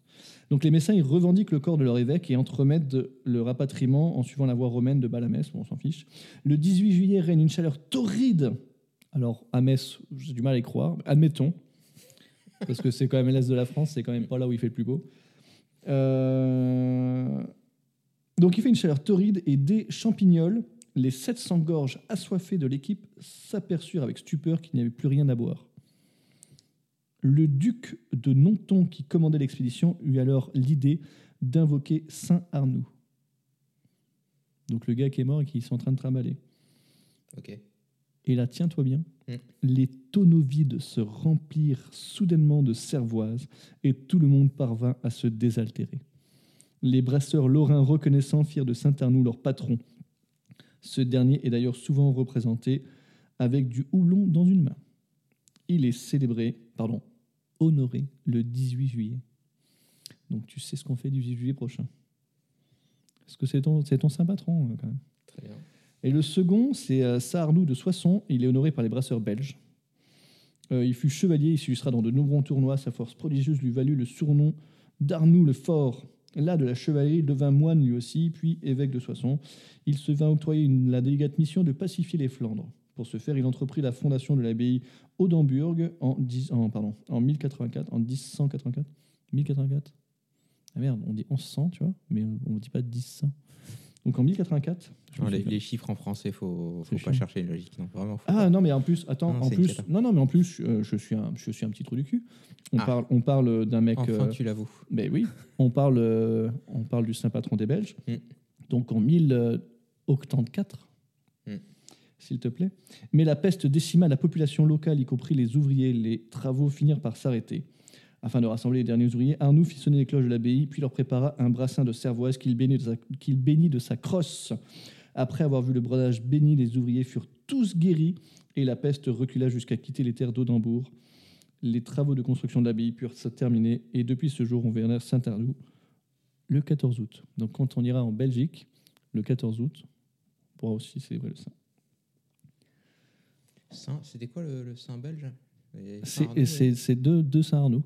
Deux- Les deux saint Les deux Saint-Arnoux, c'est les saints-patrons, c'est juste qu'il y en a un qui est français et belge et euh, ils ont... euh, C'est fou cette histoire. Ben voilà. C'est pas Très bien. Saint-Patrick. Pardon, petite euh, éruption. Non cutané. Non Merci. cutanée, ce serait moche. Mm. Euh, je vais terminer en te parlant des découvertes euh, qu'on a eues. Euh, Je t'ai déjà un peu spoilé. Mais en 2014, du coup. Alors non, je t'ai pas spoilé celui-là, je t'ai spoilé celui d'après. Ah. En 2014, on a retrouvé la tombe d'un maître brasseur, Konso Mheb, qui aurait fait office sous Ramsès, entre du coup euh, le 13e et le 11e siècle avant Jésus-Christ. Le breuvage, donc euh, entre euh, 1300 et 1000 avant Jésus- Je sais plus comment on les compte cela. Voilà, donc euh, je vais euh, pas du tout préciser. Ouais. 13e, 11e. Ouais. Tu te débrouilles avec ça. Mm. Le breuvage tenait en effet un rôle clé dans la culture de la déesse Mout, la tête de vautour, symbole des valeurs maternelles. Là, on est en Égypte, on est d'accord. Quoi? Oui, on est en Égypte, Oui, bien sûr. Oui, c'était mon sujet à la base. Oui, oui, j'ai digressé. on est reparti en France, Ah après on a fait la Belgique. ah bah. Puis là, on revient. euh, Eh ben oui. Non, non, découverte égyptienne. Ok. Et donc l'année dernière, c'est ce que je t'avais spoilé, euh, une équipe d'archéologues a découvert ce qui pourrait être la plus vieille brasserie à grande échelle du monde. Elle daterait de l'époque du roi Nam, Narmer, pardon, donc pas, Nar, pas Narmès, comme j'ai dit tout à l'heure, Narmer, Mm. donc environ 3000 avant, avant Jésus-Christ. Euh, Narmer, donc fondateur de la première dynastie de Pharaon. Et donc, ce que tu me demandais, la brasserie était composée de huit larges zones utilisées comme unité de production, chaque zone avec 40 grandes bassines en terre cuite. Il aurait été produit 22 400 litres en même temps. Ah oui. On n'était pas là pour déconner. Fallait abreuver le, le pharaon. Ouais. Ou le roi. 22 000, euh, ok. Ok, bah ouais, ça fait une belle quantité. Ça fait, des- ça fait pas mal avec des bassines en terre cuite, faut quand même. euh, Faut- en vouloir, oui. Là, on est pour. euh, ouais, ok. Que c'était pas automatisé, j'imagine. Mm. Non, mais il y avait. euh, en fait, euh, je j'en ai, je l'ai pas noté parce que je l'ai lu qu'après. Mm. Mais euh, sur Nature, ils, ils ont étudié justement ces brassins-là avec Mm. euh, des technologies genre de d'infrarouge, je sais plus Mm. quoi, histoire de déterminer ce qu'il y avait dans les brassins et et de, de voir comment ils faisaient. Et apparemment, donc effectivement, on peut s'y attendre, mais d'une année à l'autre, les méthodes évoluaient et, et s'amélioraient, la qualité s'améliorait. Et les, les, bassines, je crois, étaient réutilisées, elles avaient différentes étapes. Mm. Et euh, une même bassine pourrait être- pouvait être utilisée pour chauffer et pour, euh, etc. Enfin, pour toutes les étapes qu'il pouvait y avoir. Ok. Voilà, de ce que j'avais lu euh, vite fait en diagonale sur Nature. Na- Nature. Voilà pour le petit sujet de la cervoise en Égypte. Très bien. Je compte potentiellement te reparler de cervoise dans d'autres coins du monde si tant est que j'ai des choses à en dire. Ah bah ça, c'est cool. Et, euh, et on retombe un peu sur le sujet que j'avais fait la semaine, le mois dernier, Mhm. tu sais, où on parlait un peu des, des bières fermières Mm. et où on parlait tout au départ de la façon dont on fabriquait aussi les. Euh, je sais plus si on parle d'Inuit ou, euh, ou en tout cas des gens dans les, euh, dans les, en Suède et ou en Finlande et Ouais. pareil dans l'Himalaya, etc. C'est souvent à peu près la même base, c'est souvent du pain en fait qui font Mm. euh, euh, fermenter dans de l'eau euh, sucrée. Ok. Voilà, monsieur Marco. Très bien. Je sais pas dire euh, autre chose en, en pharaon. donc je peux pas Bah, c'est déjà pas mal là, non? C'est pas mal. euh, On a revu nos cours euh, orientés bière, c'est pas mal. Oui, oui. Ouais, c'est bien. Donc c'est ça. All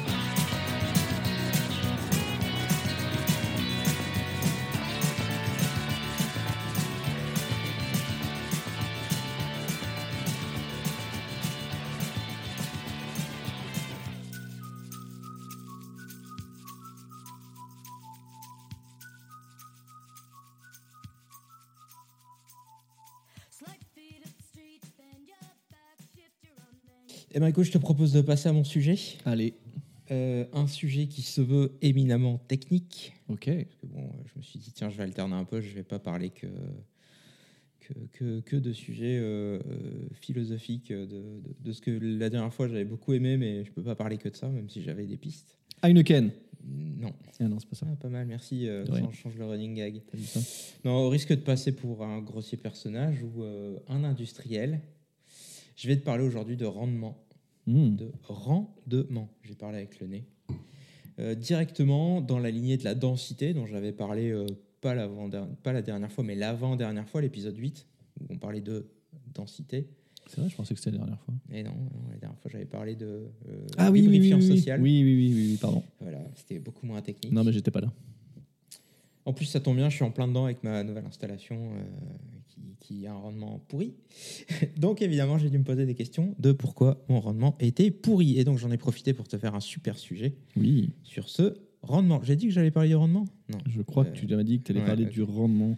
Bon, comme d'habitude, je vais parler. Je vais commencer par une définition Wikipédia. Et qui ne vient pas de Wikipédia. je Quelle t'ai tendu la perche. tu t'es fait avoir. Qui vient du livre Technologie brassicole, écrit par euh, Nicolas Imbrex. Quel Je beau prénom. Ouais, euh, ouais, n'est-ce pas hein Mm. Bon, j'ai cer- certainement écorché le, le nom de famille, j'en suis désolé. Oh. Euh, donc, euh, rendement, et on va compléter rendement d'extraction. Mhm. La définition, c'est rapport entre la qualité de sucre extrait sur la quantité de malt versé. Il est souvent exprimé par, pour évaluer l'efficacité de la salle de brassage. Ok, En gros, je résume, merci. Ouais, tu vois, je vais, je vais réexpliquer mais avec des gestes. Ça me va. la même chose.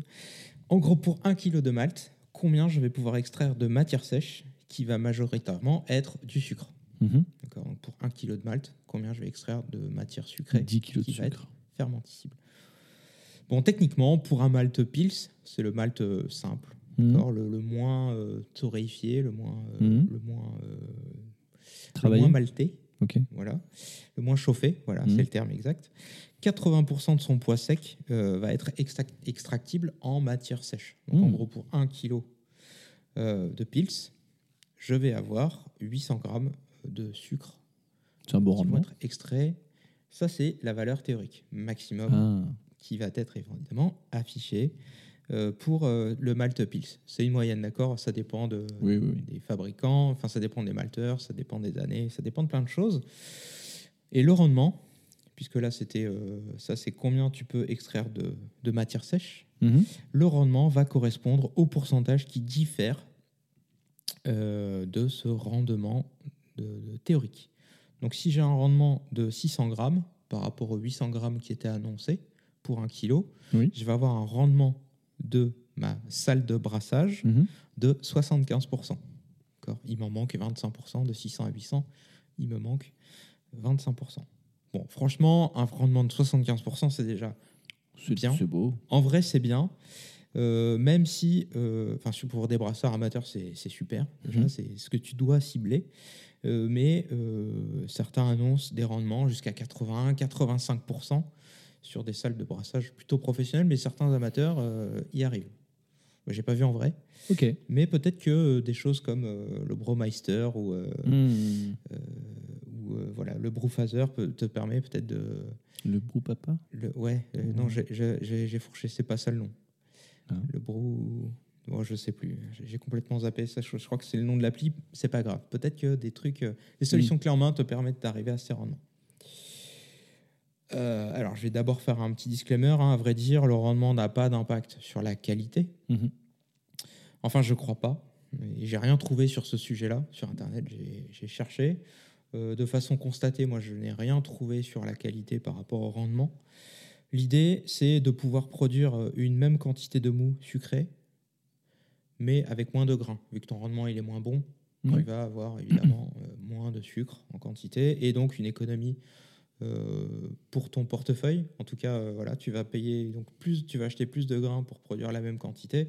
Et accessoirement, tu vas aussi te faire mal- plus mal au dos puisque tu vas devoir Mhm. déplacer plus de malt pour avoir la même quantité de sucre au final. Donc, je vais essayer d'explorer avec toi et aujourd'hui les pistes de comment améliorer son rendement. Ça reste des pistes, c'est certainement pas exhaustif. Euh, je, fais encore un, je suis encore un peu dans le disclaimer. hein. Mmh, mmh, mmh. Ça reste des choses, des pistes à explorer. Du sucre daddy. Oui, effectivement, euh, je pense que c'est du 1 pour 1. Tu, tu prends 1 kg, tu as 1 kg de matière fermenticible. Euh, je crois que c'est ce que font les industriels avec du sirop de glucose. C'est Ah, pour oui, ça que la bière, elle est pas chère. J'ai vu ça sur des bières euh, Ouais. authentiques comme à l'époque avec Authentique. du sirop de glucose. ouais. On va commencer par la piste des ingrédients. La première piste, c'est d'avoir des ingrédients de bonne qualité. Tu peux avoir des maltes qui. Euh, j'ai pas forcément d'exemple. Même si je voulais bâcher, euh, j'ai pas forcément d'exemple. tu as la malterie du château, qui est une malterie belge, Mmh. qui produit une quantité astronomique euh, de différents types de malt Mhm. euh, et qui va avoir des rendements euh, plutôt très bons, qui sont connus pour être très bons. C'est un peu une valeur étalon euh, pour tous les brasseurs, mais euh, dans ma malterie locale, euh, la brasserie, la malterie de l'Ouest, pardon, Oui. Je vais constater des rendements qui sont similairement les mêmes, à peu de choses près. hein, à peu de choses près. Euh, L'autre aspect euh, sur le malt, c'est qu'il doit être, euh, doit être pas trop ancien. Oui. L'idée, c'est que si tu as un vieux malt qui commence à traîner depuis quelques années, les rendements vont forcément être moins bons, ou aussi s'il est mal conservé, Mhm. trop chaud, trop froid, Humide. trop humide Mm. ou trop sec. voilà, tout ça peut influencer le rendement de ton malt Bien sûr. in fine. L'eau a aussi un impact sur euh, le rendement que tu vas avoir avec euh, l'extraction de ton malt. Ce qu'on cherche en général, c'est durant l'empâtage, au début, vraiment au début de l'empâtage, je crois que c'est sur une fourchette des 15 premières minutes, Mhm. tu vas chercher à avoir un pH de 5,2 à 5,4 pour maximiser ton euh, rendement d'extraction de malt. Donc, euh, tu prends ton pH mètre, tu dois avoir entre 5,2 et 5,4. Et si tu n'as pas ça, il faut que tu utilises des solutions. La même chose avec des gestes, effectivement. Ouais, non, il faut que tu il va falloir que tu utilises des solutions Oui. pour abaisser ton pH ou augmenter ton pH. Ça existe. J'ai oublié le nom. Mais voilà. Du citron. Ouais, euh, ouais, ça pourrait être un exemple, effectivement. C'est une autre solution. Pourquoi pas? Euh, bah, je sais plus trop comment ça marche et je sais plus trop à quelle étape ça marche. On va, on va dire que c'est de la magie, c'est pas forcément Ouais. le sujet du jour. On va dire c'est de la magie. Donc là, j'ai abordé les étapes euh, ingrédients. Mhm. Je m'arrête là pour le moment sur les étapes ingrédients. J'ai passé à l'étape concassage. Donc le concassage, ça consiste à prendre euh, ton malt et euh, ben, le, le fractionner pour euh, séparer la matière des pellicules dedans, Mhm. de, de- de la pellicule du, du grain. Donc l'idée là, c'est d'avoir un grain qui est ni concassé trop fin. L'idée, c'est de ne pas avoir une farine plate Mhm. et en même temps pas trop gros. Et euh, trop gros, ça voudrait dire un grain qui n'est pas concassé. Euh, et donc le- la mouture idéale, parce qu'on parle de mouture, Oui, c'est oui. d'avoir comme le café, je crois, c'est ça? Oui. Euh, c'est d'avoir l'enveloppe intacte, mais en même temps le grain à l'intérieur qui est cassé. Et Pas pour le café, du coup, c'est pas le cas, mais ouais, voilà. Non, non, on est, on est quand même Oui. différents. C'est pour ça qu'on n'utilise pas ce genre de, bien sûr. de, de, de moulin. Mhm. Alors, si tu n'es pas sûr de ton coût, pour démarrer, ce qui est pas mal, c'est que certains sites te vendent déjà le malt déjà concassé comme il faut. Voilà. Bon, Oui, ça, oui, ça oui, peut être une piste. Euh, c'est un poil plus cher, mais en même temps, ça coûte toujours beaucoup moins cher que d'acheter un, un, un moulin euh, Mm. euh, approprié euh, qui, qui vaut le coup. Par exemple, tu as Rolling Beers qui le fait. Euh, pas sur tous les maltes, mais en tout cas sur une bonne partie de, de ces maltes. Donc c'est plutôt intéressant. Et là, par contre, vigilance, un peu comme le café, s'il a été concassé depuis euh, un petit peu trop de temps, Mhm. forcément, il va perdre aussi euh, plus rapidement euh, ce fameux rendement dont on parle depuis tout à l'heure. Ouais, sa qualité globalement. quoi. Bon, ça, c'était pour le concassage. Je crois que j'ai rien oublié. Moi, je crois pas. Sur l'empâtage, Oui. donc l'empâtage, c'est la phase où tu as le grain qui est trempé dans l'eau. Mhm. Cette fois-ci, j'explique directement avec les gestes Ça, ça me va très bien. très télévisuel. Euh, et cet empâtage, euh, donc euh, l'idée c'est de créer un, un- un- ton, ton mou à l'issue. hein. Donc là, Mhm. l'idée c'est d'avoir une quantité. il va falloir surveiller ta quantité d'eau à l'empâtage. Il faut veiller à ce que le ratio eau-grain soit situé entre euh, euh, 3 litres d'eau pour 1 kg de grain à 4 litres et demi d'eau pour 1 kg de grain. L'idée, c'est que si c'est trop épais, tu vas avoir du mal à mélanger et tu vas faire des grumeaux. Si tu mets, mettons, 2 litres d'eau pour 1 kg de, de grains, Mhm. ça va être assez dur à mélanger. Et donc, euh, tu vas créer des espèces de gros euh, grumeaux comme tu peux l'avoir dans ta pâte à crêpes Ou dans la litière du chat. ou dans la litière du chat. Ouais, C'est vrai, j'avais pas pensé à ça. Ouais, tu vois. Ouais, c'est moins. C'est moins glamour. Ouais, en plus l'ammoniaque, quoi. C'est... oui. Et- Ou alors, euh, à l'inverse, si c'est trop dilué, c'est pareil, le, le, le- grain va pas forcément réussir à, à- à suffisamment se, être. euh, il va y avoir une espèce de réaction euh, qui va. Bah, euh, il sera trop dilué d'une ouais, exactement, façon. qui sera trop dilué et qui sera pas forcément très bon pour le Mhm. rendement non plus. Là encore, c'est un peu de la magie. Je vais pas trop rentrer dans le détail aujourd'hui. Ok. La température d'empâtage, Mhm. donc tu mets de l'eau chaude hein, avec ton grain pour extraire les sucres. Le bon ratio, je vais rester sur du monopalier. Je t'avais déjà parlé de Oui, je monopalier, Puis je l'ai lu.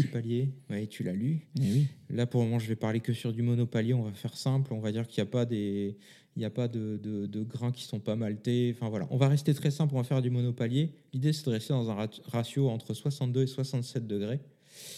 Et mais ça dépend vraiment du malt euh, que tu peux avoir. Ça dépend des années. Euh, et l'idéal, c'est si tu as euh, un malteur côté de là où tu es, il va pouvoir te donner la bonne température à laquelle tu vas avoir un maximum d'extraction des sucres. Mhm. Donc ça peut être intéressant. Carrément. Euh, Il y a aussi, puisque je t'ai parlé de température, entre 62 et 67, l'idée c'est de maintenir ce palier. D'accord? Parce que si tu commences à 67 et que tu finis à 62, ton rendement il va être moins bon que si tu le maintenais par exemple à une température idéale qui Ah, serait c'est- c'est 65. du multipalier. Ouais, mais non, puisque Mhm, dans, le, dans le descendant, c'est pas du multipalier, c'est. Tu vas perdre en extraction. Allez. T'es plus dans du multipalier, t'es dans. Tu du multiplier moins bien, mais. Ouais, c'est pas maîtrisé. Euh, bon, voilà, pour euh, du multipalier. Ok. je- je- je- encore une fois, je, je pas m'attarderai pas, là-dessus. On verra plus tard, Ok. quand je serai grand. Hmm. La filtration, puisque là, on a empâté. Euh, la filtration consiste à faire passer le mou à travers le grain pour récupérer ce mou. Voilà. Oui. Euh, Enfin, la mèche, voilà, tu vas filtrer. Hop, et à la fin, tu as le mou. Oui. Euh, donc là, l'idée, c'est de faire doucement. D'accord? Puisque tu te souviens, on parlait du gâteau Oui. qui sert de filtre naturel. C'est Mhm. peut-être pour ça d'ailleurs qu'il servait de ce filtre naturel pour filtrer l'eau, qui était Oui, en oui. fait le mou avec, euh, avec les sucres dedans. Ça servait certainement à filtrer. C'est un, un filtre qui est royal, mais il faut y aller doucement parce que sinon tu vas casser ce gâteau, tu vas casser ce filtre naturel et tu vas créer du trouble. Et surtout, tu vas moins extraire de sucre. Mhm. En laissant le temps, tu vas extraire plus de sucre. Tu as aussi cette étape de rinçage. Euh, sur la filtration, je ne l'ai pas dit, mais évidemment, tu vas pas remuer pendant la filtration, c'est pas l'idée. Bien sûr. Garde Faut le pas gâteau casser. intact, Mm. pas cassé. Sur l'étape de rinçage, donc là, tu as ton gâteau, tu as déjà passé euh, ton mou, Mhm. tu vas aller remettre de l'eau pour aller extraire les sucres qui restent, euh, Mm. qui sont euh, résiduels dans euh, ce gâteau-là, dans les C'est cette étape-là où tu as ton truc hélicoptère là, avec des. Ouais, ouais. exactement. Par exemple, j'ai encore d'autres trucs maintenant, mais c'était l'idée. Ah. Ouais, c'est incroyable. Euh, j'ai un héliport. euh, non, c'est pas. Euh, Donc sur, sur le rinçage, il y a une étape qui est euh, quasi obligatoire si tu veux chercher un bon rendement et que je fais pas forcément et qui est un peu antinomique avec le monopalier. Mhm. Je t'appelle micro tellement je suis en colère. Mhm. C'est cette étape de mash out. Donc le mash out consiste à euh, mettre ta mèche à 78 degrés, surtout ne pas dépasser les 80 degrés. Mhm. Euh, et ça, ça va favoriser l'extraction euh, durant le rinçage. D'accord. Voilà. Là, pareil, on va. C'est encore tout ça, c'est de la magie. C'est de la magie. Ouais, je vais pas euh, rentrer plus dans les détails aujourd'hui, mais ce mash out va te permettre d'améliorer ton rendement d'extraction. Tu as donc ensuite l'étape de rinçage. pour l'étape de rinçage, l'idéal, c'est de rincer à 75 degrés. Et là encore, une fois, ne pas dépasser 80 degrés parce que sinon tu vas avoir des goûts astringents dans ta bière. Ça peut être voulu. Donc, si tu Mhm. veux mettre un goût astringent dans ta bière, tu peux rincer à plus de 80 degrés. Euh, et, mais ça peut aussi causer euh, des, des problèmes de filtration. Hmm. Ça peut très bien euh, commencer à colmater si tu as trop de farine, si c'est concassé un peu trop fin. Ben, tu vois, comme si tu avais mis de la farine avec de l'eau chaude, tu vois, ça va créer Oui, oui. des vrais grumeaux. donc ça risque de ne pas être terrible non plus. Quoi. Sur certaines cuves larges, ça vaut aussi le coup, donc large en diamètre, hein, pas haut, large. Oui, je l'avais. Ouais, ouais, on ne sait jamais, Non, euh, large en hauteur. euh, bon, bah, Oui, on- non, ça se tente. C'est vrai, c'est vrai, c'est vrai. Bon, ça vaut le coup. En tout cas, moi, je le fais de faire de la rétention au moment de, de- du rinçage. C'est-à-dire Mhm. que je verse mon eau par-dessus pour rincer. Oui. Et je coupe le robinet. Je ne fais pas écouler. Oh, le salaud. Ouais, je, je stoppe un petit peu, Mhm. 10, 20 minutes. Et Ah, même. ensuite, je vais relâcher. Ok. Je vais relâcher pour faire écouler. Histoire que ça réinfuse un peu d'une certaine Ouais, façon. exactement. Je relaisse infuser. Euh, et donc ça, c'est aussi une piste pour améliorer ton rendement. Ok. Euh, pour savoir si tu as extrait tous les sucres, euh, tu pourras effectuer quelque chose qu'on appelle le test de l'iode.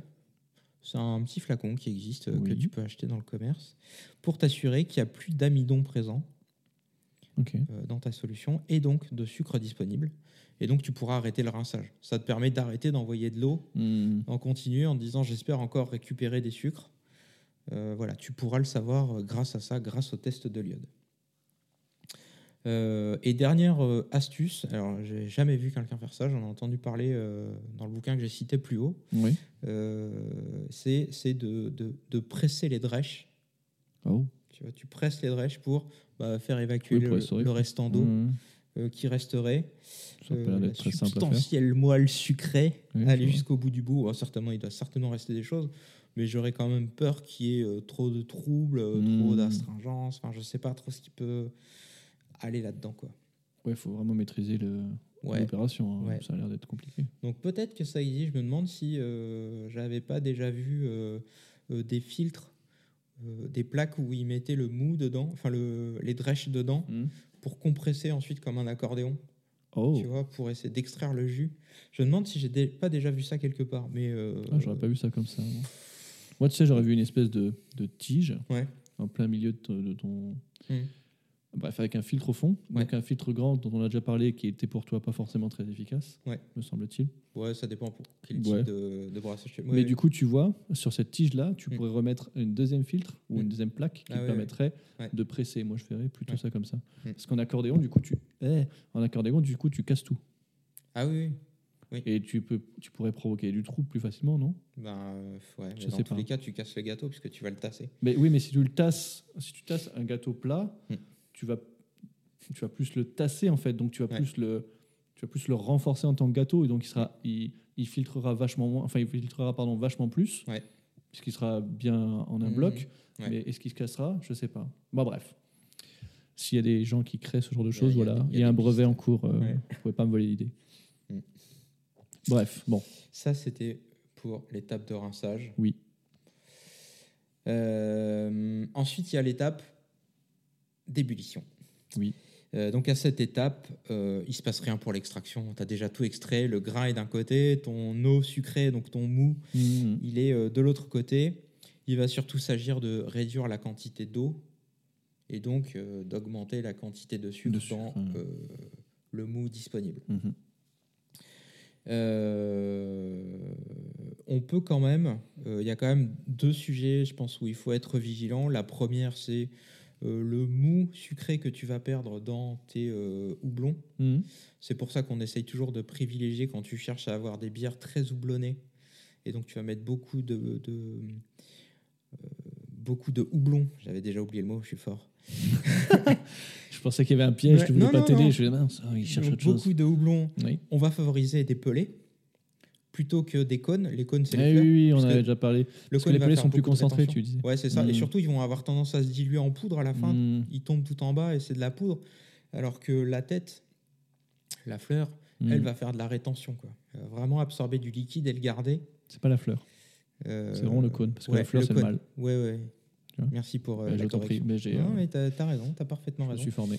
Et aussi, euh, quand tu vas utiliser beaucoup de cônes, Hmm. tu vas avoir tendance à utiliser des chaussettes, tu sais, les poches. euh, Oui, oui. Voilà. Et ça, pareil, ça retient du liquide aussi. Hmm. Donc, mine de rien, tu retiens du liquide et du sucre. Hmm. Voilà. L'autre aspect, c'est en fin d'ébullition, tu vas aller faire euh, bon, ton whirlpool, donc euh, Oui. le fameux tourbillon pour euh, concentrer les, les, les petites particules qui sont en suspension au milieu, et qu'elles tombent au fond au milieu. Mais surtout, tu as ton trou d'évacuation, ton robinet, Oui. pour sortir le mou, qui est en général un petit peu plus haut que le fond, qui permet bah, déjà d'éviter d'embarquer toutes les saloperies qu'il y a au fond. Oui. Mais tu peux quand même, avec le whirlpool, aller chercher euh, du liquide jusqu'en bas. Hmm. Et pour ça, il existe des, des petits coudes. Alors, j'ai pas retrouvé le nom. Des coudettes. Des coudettes. Non, non, mais c'est quelque chose qui va derrière le robinet et qui va être coudé et qui va venir jusqu'au fond de la cuve. Et euh, avec euh, l'aspiration, Hmm. ça va aspirer jusqu'à la dernière goutte au fond. Donc, faut quand Comme même. quand tu veux récupérer l'essence, Ouais, ouais, exactement. Siphonner. euh, ouais, ouais, c'est- je Siphonner. pense- effectivement, je pense que c'est un peu le terme. tu vois, Euh, Peut-être un siphon, et c'est pas mal. On va appeler ça un siphon. admettons. Bon, j'en ai un sur euh, la, la cuve de, de- de brassage. C'est très pratique. Ça me permet de récupérer les deux derniers litres. Ah bah voilà, Les siphons. un siphon fond fond. Oui, je voulais, je voulais la Les sortir, mais je savais pas comment euh, l'amener. ouais, bah ouais. ouais. Mais on les a toutes faites, c'est bon. Mais ça permet de récupérer les deux derniers litres au fond. Ah, ça fait 2 litres quand même ce qui reste au fond. Ah bah c'est ouais, quand même ouais. pas mal. Sur, une cuve de 40 litres, euh, Ah, en général, j'oublie, j'oubliais un litre et demi à 2 litres. Ce qui est quand même pas rien, Bah non. puisque ça fait euh, Un litre et demi à 2 litres. ouais, un litre et demi à 2 litres.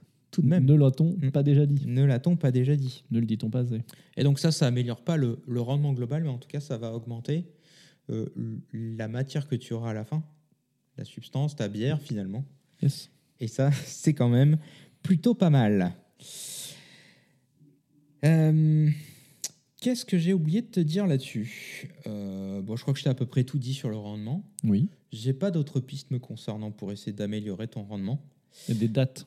Euh, J'ai lu un petit truc sur les Égyptiens. Pour avoir du sucre, ils mettaient des dates. Ah. Voilà, de rien. Merci. Bon voilà, tu viens de tout casser mon. Pardon. Non, mais ça, su- ça suffit à améliorer le rendement finalement, mais des dates et puis c'est bon. non, sucre candy, bordel. sucre candy. Euh, et donc, ouais, tu me vois venir quand même, puisque là, Oui. je t'ai parlé de rendement. Je suis pas un industriel, euh, tu vois, parce que. Encore. Et puis surtout, je suis pas un ayatollah du rendement. Je Mm. cours pas après ça. C'est pas mon truc. Non, toi, c'est la qualité. Même si, ouais, euh, mais T'es on toujours content d'avoir- d'en pas, avoir plus. ouais, on, on a vu que c'était pas anti- antinomie, quoi. C'est Oui, pas, oui, oui. voilà. Donc, je, je suis quand même pas un ayatollah du rendement. Mon installation, celle, euh, celle de Brassam, elle a un rendement de 75%. C'est pas si pire. Les jours où je suis en forme, d'accord, Ah. où j'oublie pas un truc, ou Mm. euh, voilà. Euh, quand je suis pas réveillé, c'est plutôt 60%. Ah oui, c'est vachement moins quand même. Ouais. Donc, euh, tu vois, ça, ça influence quand même. Ça veut dire que Derrière. Moitié moins. hein. ouais, ça veut dire surtout qu'il faut que j'adapte ma quantité de houblon Ouais, en ouais. fonction de si mon rendement, je vois qu'il est pas terrible Hmm. ce jour-là, parce que X ou Y, hein, peu importe la raison. voilà, il faut que j'adapte. Il faut que j'adapte un petit peu ma recette euh, au fil de l'eau, quoi. Ouais, faut faire gaffe. Il faut quand même être attentif à ça. Ouais. Les, les pistes d'amélioration, quand même, elles sont nombreuses, mine de rien. Si tu as toujours un rendement à 60%, il faut quand même se poser des Mhm. questions. Il y a des choses à améliorer. Il y a des choses à améliorer. Euh, tu, peux, tu peux très bien automatiser, mettre des capteurs, Ouais. euh, ou pencher carrément pour des solutions toutes prêtes du marché qui coûtent une fortune, donc qui sont chères. Une fortune, tout est relatif. Et peut-être qu'au final, hein, ça te coûte moins cher d'acheter une solution toute prête que de bricoler ta solution pendant des années. J'en sais rien, je m'engagerai pas là-dessus. Ça Ouais, dépend ouais, de, beaucoup de choses. Mm. Et, et encore une fois, ça dépend ce que tu cherches. Mais euh, économiser euh, 10 à 25% du malt euh, à chaque brassin, est-ce que vraiment ça vaut le coup d'investir des milliers d'euros? La question, elle se pose. Voilà, je laisse la question en suspens. Ça, il faut vraiment se poser la question, euh, je pense, en Je ces pense que termes-là. c'est pas pour faire des économies d'argent. Euh, non, mais je pense que ça peut se rationaliser. Sur euh, des installations pro, tu Ouais, mettons, oui, si oui, tu oui, brasses mais on- 1000 litres. On parle de Brassam. Ouais, ouais. On parle de Enfin, brassam, mais Hmm. voilà, sur euh, des, des, des, des brassins euh, amateurs, est-ce que vraiment ça vaut le coup de mettre euh, euh, 2500 euros dans un système de brassage? Je suis pas sûr que pour ton plaisir, ok, ça c'est autre chose, mais pour du rendement, tu vas avoir du mal à l'amortir. Oui, pour avoir un, un coup, un Ouais. retour sur Ouais, c'est ça, effectivement, peut-être pas. Ouais. Mais pour d'autres choses, Euh, et puis il y a, il y a encore une chose oui. que j'ai pas évoqué, c'est que euh, euh, finalement, Euh, moi, c'est la question que je me suis posée. Est-ce que finalement, bricoler mon installation ne fait pas partie du plaisir que j'ai Putain, c'est à exactement ce que faire j'allais dire. de la bière? Pour moi, évidemment, la réponse, elle est oui. Bricoler, ça fait clairement, en tout cas, faire évoluer, imaginer la solution. Euh, évidemment, ça fait partie intégrante du plaisir que j'ai à brasser euh, et à créer des choses. Euh, même si ça veut dire que j'essuie assez régulièrement des plâtres et euh, du mou sur le sol. Euh, euh, et, et que ça reste pas toujours une solution très rationnelle non plus. Mais en tout cas, ça me permet de prendre beaucoup de plaisir.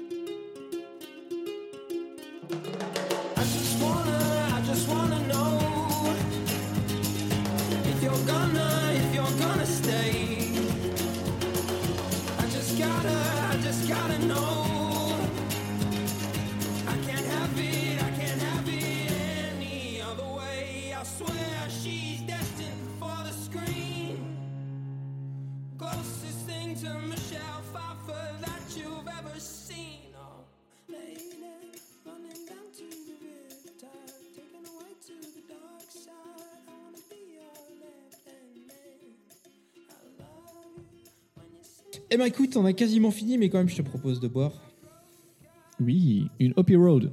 une Opie Road.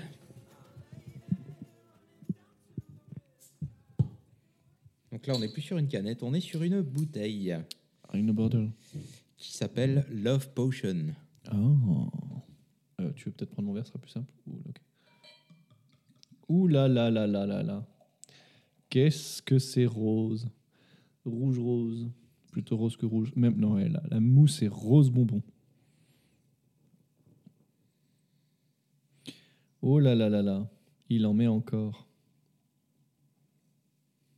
Cimer Albert.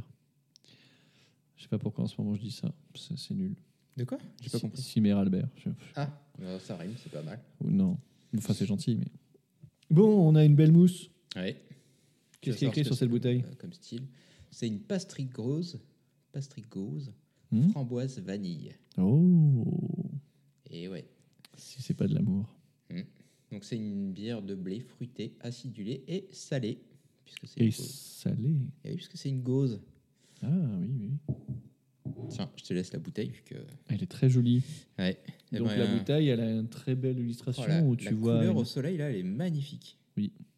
C'est un rouge, euh, un rouge rose.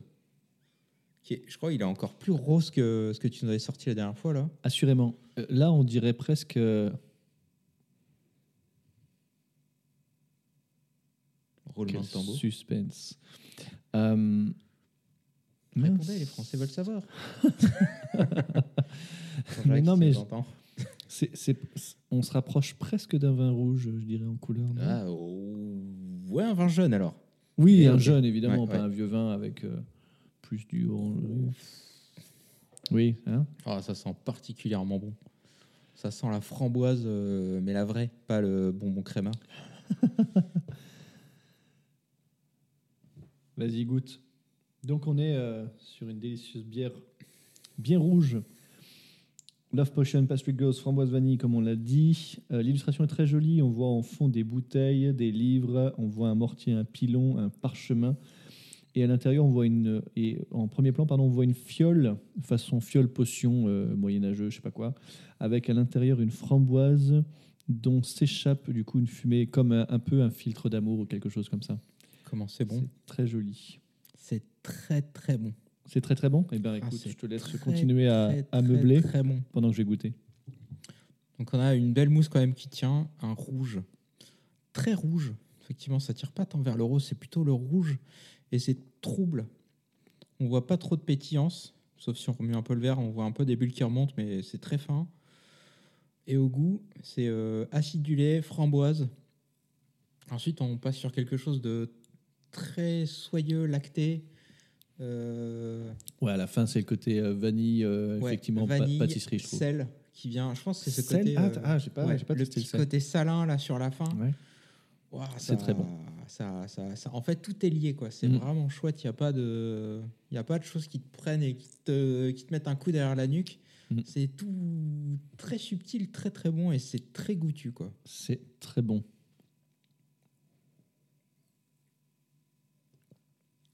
Voilà. Mm. Donc ça, c'est au Pyrode. Donc là, on l'a, on l'a vu sur deux styles différents, on reviendra. hein. très maîtrisés. Reste la schmutz, où là, tu peux me croire que c'est une vraie pépite aussi. Ok, je te crois. si on avait un doute euh, sur cette brasserie. Là, c'est deux, les deux bières que j'ai prises là, je les avais jamais goûtées. C'est pas, euh, c'est pas les deux autres coups de cœur. découverte. C'est du pif, je les ai vus et je me suis dit tiens ça c'est sympa et ça moi, ça ça me parle aussi. Euh, voilà. Donc c'était euh, pour parler un petit peu d'Opirode, changer un peu des brasseries locales. On n'a pas cité la brasserie locale dont on parle euh, régulièrement C'est vrai. et ça c'est une bonne chose. Elle n'est pas si locale au demeurant. Ah pour moi elle l'est. hein. Bah, pour toi, plus, effectivement. Bon, c'est pas c'est pas la maison, mais euh, Ouais. mais c'est pas loin. En effet. Et ben voilà, je crois qu'on en aurait peut-être terminé. On n'est pas loin d'avoir fini. On n'est pas loin d'avoir fini, je crois. Mm. Ouais. Bah, je crois qu'on a fini alors. Du coup, on se dit quoi? Bah, on se dit euh, à la semaine. Ah bah non. Euh, bah, Ah, au mois prochain mois. alors. Ouais. Dac. Bisous. Bisous. Et merci à vous de nous avoir écoutés. Je mettrai pas ça, c'était nul.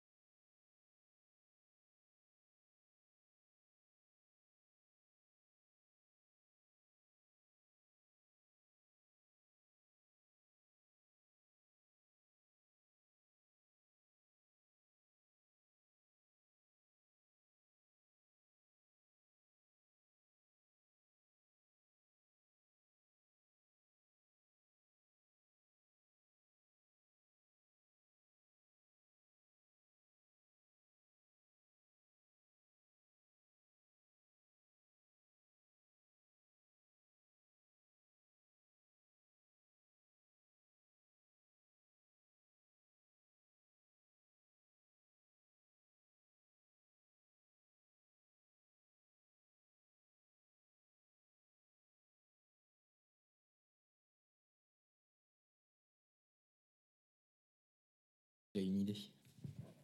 Non, t'as pas d'idée? Viens, on fait pas de bonus. Ou alors on fait pas de bonus. Parce que j'ai pas d'idée. Et ce serait ça le bonus? Bah non. Parce que c'en est pas. si on n'en fait pas, il y en a pas. Ou alors on dit t'as une idée pour le bonus? Non, j'ai pas d'idée pour le bonus. Bah ouais, on fait pas de bonus. Ouais, d'accord. ou alors, Bonus. ou alors ah, ah, putain, on peut faire un vote.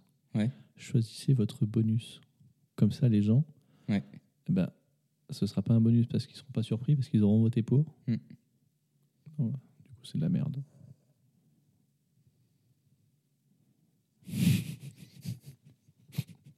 Quoi J'ai pas compris l'idée. non, il n'y a rien à comprendre. Alors tu peux voter. Soit tu veux un bonus et bon bah tu restes. Soit tu veux pas de bonus. Et à ce moment-là, tu, tu passes au podcast suivant. Qui est pas sorti.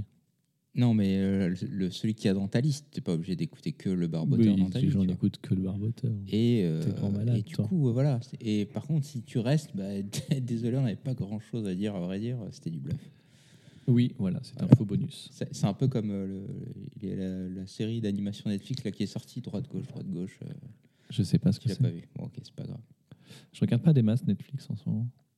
Je te moi, regarde parce qu'il y a Oui. The Office. Oh, moi je regarde sur j'ai regardé sur Prime. Puisque tu sais, comme j'ai l'Apple TV, Hmm.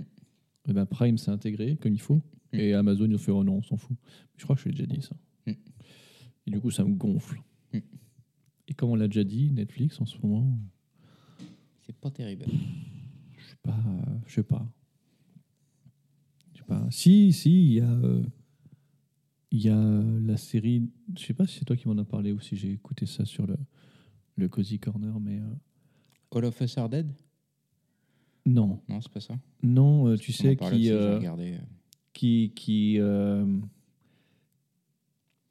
qui parle grosso, grosso modo de l'extinction de la Terre avec un satellite qui va tomber dessus, qui est un gros parallèle sur le réchauffement climatique. Ah oui, oui, c'est pas une série, c'est un film. Un film, Ouais, c'est moi qui série parlé, ouais. Ouais, pardon. Ouais. Eh ben, faut qu'on regarde ça. Mm. On n'a toujours pas vu. Et sinon, si, si, il faut. euh, J'ai regardé, je crois, la saison 1 de. tu sais le truc qui se passe dans, oh, fuck, dans les années 80 là, avec Upside Down, avec le, avec les enfants, Ah oui, euh, hyper connu.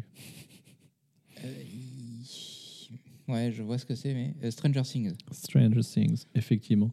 Mais il faut qu'on regarde les saisons d'après. On avait bien aimé, mais juste on a eu la flemme de continuer. Mm. Et là, il faudrait qu'on reprenne. Mais là, je suis plus sur mes séries. euh, Tu sais, je t'ai dit, je regarde Blackish. Je regarde Grown-ish. Les séries en ish. Oui, c'est la même créatrice. Donc, euh, il y a Blackish, Grown-ish et une Mixed-ish. Sais ce C'est un concept, on va faire des séries en ish. Tu sais ce que c'est? La particule ish en fin de mot. Mm. Ok. Bah pour ceux qui savent pas, c'est euh, quand tu dis quelque chose ish en anglais, c'est euh, c'est pas vraiment ça quoi. Par exemple, blackish, c'est euh, black, mais pas vraiment black. mais pas trop. Voilà. Je sais pas, c'est bien traduit, vous cherchez sur internet. Et donc je suis plutôt sur ces séries-là. Et euh, il y a des séries euh, Apple que je regarde aussi. Il y en a une qui est, qui est assez drôle, c'est The After Party. Ouais. Euh, grosso modo, c'est euh, un after, comme on dit chez nous, où il y a un meurtre, ou en tout cas il y a un mort, et on- y a une grosse soupçon de meurtre, et il y a une policière qui vient enquêter, et qui enquête, et qui écoute pardon, chaque, euh, chaque suspect Mm. de cette soirée. Et donc évidemment, chaque suspect a sa vision de la soirée. Et euh, déjà, c'est une vision euh, qui leur est propre évidemment, mais surtout, il y a des visions communes qui diffèrent selon la, la, la vision des gens. Mhm. Et il y a des choses que certains ont vues et d'autres pas. Donc ça te fait un espèce de puzzle global qui est assez sympa à regarder. C'est humoristique, hein, c'est très humoristique comme série. Et c'est plutôt rigolo. Et sinon, avec Alexandra, on regarde... euh, Oh, euh, je ne me rappelle plus du nom de la série, mais... euh, oh, tu, as, tu as envie d'éructer? Non, c'est fait, c'est fait. Je suis éloigné du micro, j'ai mis ma main devant la bouche pour éviter de comme c'est- mon habitude. Mais sinon, ça va. Ouais, c'était bien. Mm. Alors, rien entendu. J'ai juste vu ton... Ça avait l'air d'être long et... Mm. Bref. on regarde une série euh, dont je me souviens plus du nom, mais grosso modo, c'est euh, quatre personnes que tu suis, en tout cas au moins ces quatre-là, qui ont une intervention chirurgicale au niveau du sérieux, au niveau du cerveau, pardon, et qui est irréversible, et qui, une fois qu'ils sont au sous-sol de leur lieu de travail, oublient leur euh, vie en dehors, Mm. et vice-versa. J'en ai entendu parler dans, dans certains podcasts euh, Ok. qui commencent par Co, qui finit par Z et qui continue par euh, Co. Et, Ah, ils en ont parlé? Ah, j'ai pas encore écouté. Cozy Corner. Ouais. Et non, j'ai pas encore écouté la fin du 101. Et, et du coup, ouais, c'est un peu dérangeant pour l'instant. Euh, c'est pas trop où ça va, mais c'est assez sympa. ou... Non, c'est pas humoristique. D'accord. Parce que je crois que c'était produit par Adam Sandler. si Et. Jim Carrey. Hein? Et Jim Carrey qui produit aussi, je crois. Non, Ah. pas Jim Carrey. Bah, je sais plus. Oh, bon, attends, j'ai euh, mon PC, là, enfin j'ai mon Mac ici. Je vais pouvoir te dire. Euh, ça s'appelle, alors évidemment, j'ai regardé euh, Severance. Ah ouais. Et Adam Scott, effectivement. Oh non, mais ça, c'est les acteurs. Adam Scott. Et moi, ce que je voulais te dire, c'est qui J'ai dû confondre, je pense. Ben Stiller, pas du tout euh, Jim Ben Carrey. Stiller, Ben Stiller oh, en rien à production. Oui. Ouais, ils sont dans le même panier pour moi. Mais euh, Oui, c'est deux humoristiques. Ok. Et c'est plutôt un thriller, Ok. comme euh, Billie Jean. C'est super drôle. Euh, et donc, on est plutôt là-dessus avec ma femme. Donc voilà, ça fait un bonus un peu long pour pas dire grand-chose. Si, c'est bien, on parle de série, c'est cool. C'est c'est ce qu'on devait faire pendant euh, les Ouais. épisodes bonus pour ceux qui payent, mais on peut pas parce que Le temps d'une bière. le temps d'une bière. Mm. Du coup, le premier épisode est un peu mort. Mm. Parce que je n'allais pas le mettre sur. euh, je sais pas. bon, on pourra essayer d'en faire quelque chose de, de Ouais. ce temps d'une bière. Bah, sinon, si quelqu'un veut l'écouter, vous nous envoyez une enveloppe timbrée. Mm. Et on, On avec vous envoie une, carte SD card. dedans C'est et ça. on vous le renvoie. euh, Non, parce qu'on ne connaît pas Internet. ou sur cassette. Non, ça va être trop chiant sur cassette. Ce serait classe. Mm. Ouais, c'est vrai, c'est vrai. Ça revient, hein. Comme en plus, les qualités des- de ce qu'on fait, c'est pas oufissime. Mm. Je veux dire, il faut, faut encore que je fasse pas mal de formations avant de maîtriser l'outil. Bon, tu mets ça sur une cassette, c'est bon. hein, Mm. euh, tu vis le truc. hein. Mm. Et encore, je pense que les cassettes étaient. Bref. Ouais. Tu regardes quoi, toi? Bah oui. euh, Non, mais tu m'as déjà dit en fait. Mm. Très bien. Bon, bah, je pense qu'on a fait un bonus suffisamment long. Ouais, ouais, je pense qu'il Enfin, un non-bonus. Bonus. Et C'était un premier non bonus, on est d'accord. bon, bah, salut. Salut.